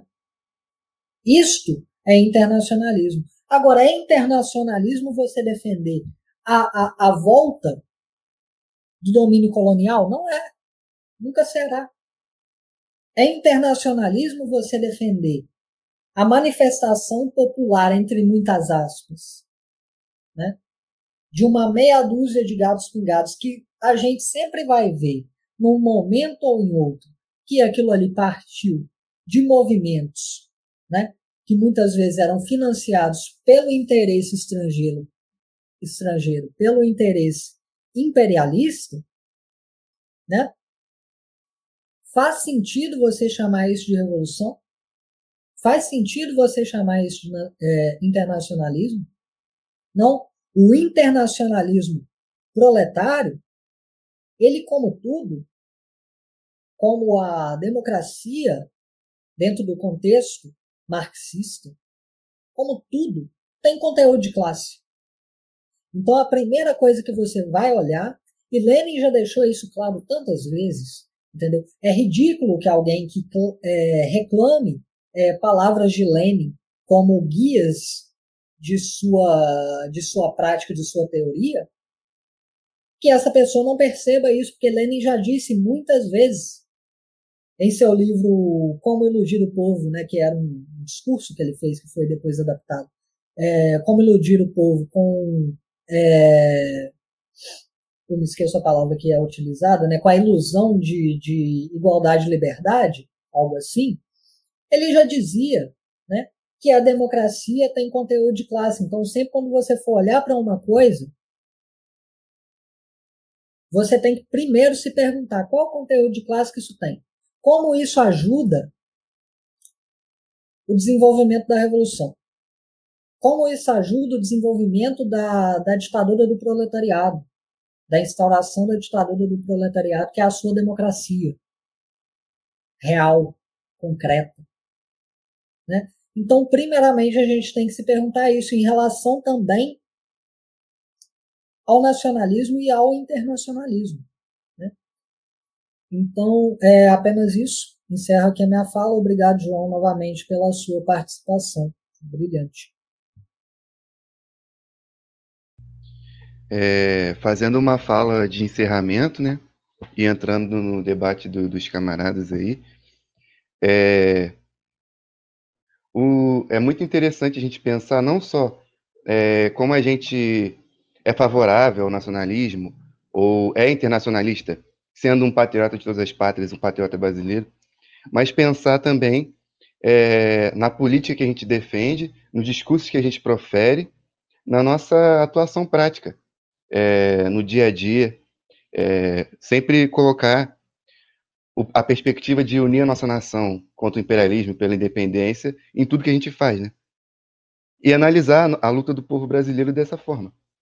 É, a, a, própria luta camponesa, né? No, no sul do Brasil, onde tem onde tem tipo empresas de, de produção de fumo, né, que se baseiam na semifeudalidade para produzir o fumo e tal. É, o, o, os camponeses muitas vezes na sua luta pela reforma agrária, eles estão lutando exatamente também com outras empresas imperialistas que, que produzem o fumo lá no sul do país. É, a gente sempre tem que, quando a gente vai lutar contra algo, conectar é, as concepções das massas, o, a vontade das massas, o interesse das massas, com a luta pela independência do Brasil e a luta contra o latifúndio. Né? É, por exemplo, é, as pessoas. É, isso foi uma coisa que eu achei muito interessante também na fala do, do Soir, né? É, que as pessoas elas têm, elas têm fome, por exemplo, no Brasil. E a fome ela é completamente é, ligada com a questão do latifúndio e da economia agroexportadora. Então, simplesmente, é, simplesmente dizer para é, a pessoa que tem fome, ah, o imperialismo é o inimigo. Não é essa, essa, essa questão que se coloca. É a questão que se coloca a seguinte, é, por que, que a gente tem fome se tem tanta comida no Brasil? É exatamente porque o, é, o latifundiário ele se apoia no imperialismo e o imperialismo se apoia no latifundiário, né? Por que, que tem tanta soja no Brasil, né, que é um alimento rico em nutrientes, e, e mesmo assim tem tanta gente com fome, e muitas vezes as pessoas que estão produzindo a soja estão com fome. Né? Exatamente porque é, essa soja é usada para poder abastecer o imperialismo e não abastecer a barriga do nosso povo. Sabe? Então a gente sempre tem que fazer esse, essa conexão, é, não só é, defender o nacionalismo, mas colocar o nacionalismo na nossa prática. Um outro exemplo que eu gostaria de dar é, o próprio, é a própria luta proletária pelo petróleo no Brasil. É uma luta que se desenvolve há anos, é uma luta que vem desde lá de trás, tem até discursos é, do próprio, dos próprios militantes do, do Partido Comunista do Brasil, é, antes mesmo do Brasil ser monopólio no, na exploração do próprio petróleo o, é, aquele comunista que escreveu Agrarismo e Industrialismo, Otávio Brandão, ele já tinha textos que dizia sobre a necessidade da gente monopolizar a produção de petróleo, e existe no Brasil hoje uma luta proletária pelo, é, pelo, pelo petróleo, pelo petróleo nosso, pela Petrobras, sabe? E a gente está saindo aí agora de uma greve antes da pandemia, uma das maiores greves que já existiu, no Brasil desde a década de, de 90, desde a época lá, quando é, o Fernando Henrique estava privatizando o petróleo e a Petrobras, né? E a gente tem que sempre colocar na nossa política, nos nossos discursos, na coisa que a gente defende, é, essa questão, né? Uma bandeira que todos os brasileiros vão tremular. E pensar nisso é, na nossa política diária. É, como a gente vai unir a nação pela independência do Brasil, é, estudando também os outros países que fizeram isso, como a Coreia, como a China e, e, e etc. É, e como é possível que a gente defenda algo que, que aglutine as massas populares do nosso país? E aí, é, é, o encerramento mesmo, pedir para o João para ele é, disponibilizar na, na, na, fala que ele vai fazer agora o, as redes dele, podcast, tudo mais, YouTube, é, aqui no, no nosso grupo para a gente fazer o encerramento. Então, eu vou aproveitar para agradecer mais uma vez né, as palavras, as contribuições de todos os camaradas tão enriquecedoras e pessoalmente tão gentis, né? Porque eu estou na internet desde que tudo era feito de madeira aqui, meninos, muito antes de vocês sequer provavelmente estarem vivos. E é um prazer incomensurável estar aqui com vocês e cerrar fileiras sobre algo que eu acredito que nós todos estamos dedicando nossas vidas para isso. uma vez que o nosso compromisso é um compromisso geral com a raça humana de tirá-la da sua pré-história e levá-la à sua história verdadeira. Para quem quiser me seguir, eu uso basicamente a mesma arroba em todas as redes que eu uso. Eu uso assim disse o João, tem Twitter, tem Instagram, tem o canal do YouTube que eu estou tentando me mantê-lo ao menos semanalmente na medida do possível. Né? Para quem quiser também conhecer um dos coletivos que eu faço parte, eu recomendo o Revolution. A gente tenta transformar o Revolution um aparato livre para toda a classe trabalhadora, um aparato de educação livre, gratuito e direto para toda a classe trabalhadora. Quando eu e o Zamiliano a gente começou esse projeto, a gente jamais imaginou que a gente fosse ter o espalhamento que a gente tem hoje, a gente está chegando perto da casa dos 3 milhões de downloads, que para um podcast de extrema esquerda é algo muito. É, é um, é um número a se comemorar da esquerda revolucionária. E quero dizer que foi um, uma enorme honra para mim estar tá, tá aqui com todos vocês. Agradeço demais o convite, peço desculpas por não ter estado na semana passada. Me coloco à disposição para a gente agendar outras vezes. Né? Fiquei sabendo que a, o horário de reunião do grupo é mais cedo, então agradeço mais uma vez ainda vocês todos que estiveram aqui mais tarde, né? porque era um horário que eu, que eu, que eu tinha disponível. Fico muito grato. E, e, e só para terminar, né, acho que as discussões que aqui foram ensejadas foram extremamente importantes e enriquecedoras. E essa última fala do, do, do Pedro é uma coisa muito importante para a gente lembrar, que é não é só saber o que falar, é saber como falar. E, e, nesse sentido, a gente tem que se adaptar à mudança dos tempos, à mudança das tecnologias, à mudança dos meios. Né? Se a gente for pensar aqui, os livros eram escritos muito menores quando o meio de se escrever o livro era uma tábua de argila do que quando o meio vira um papiro.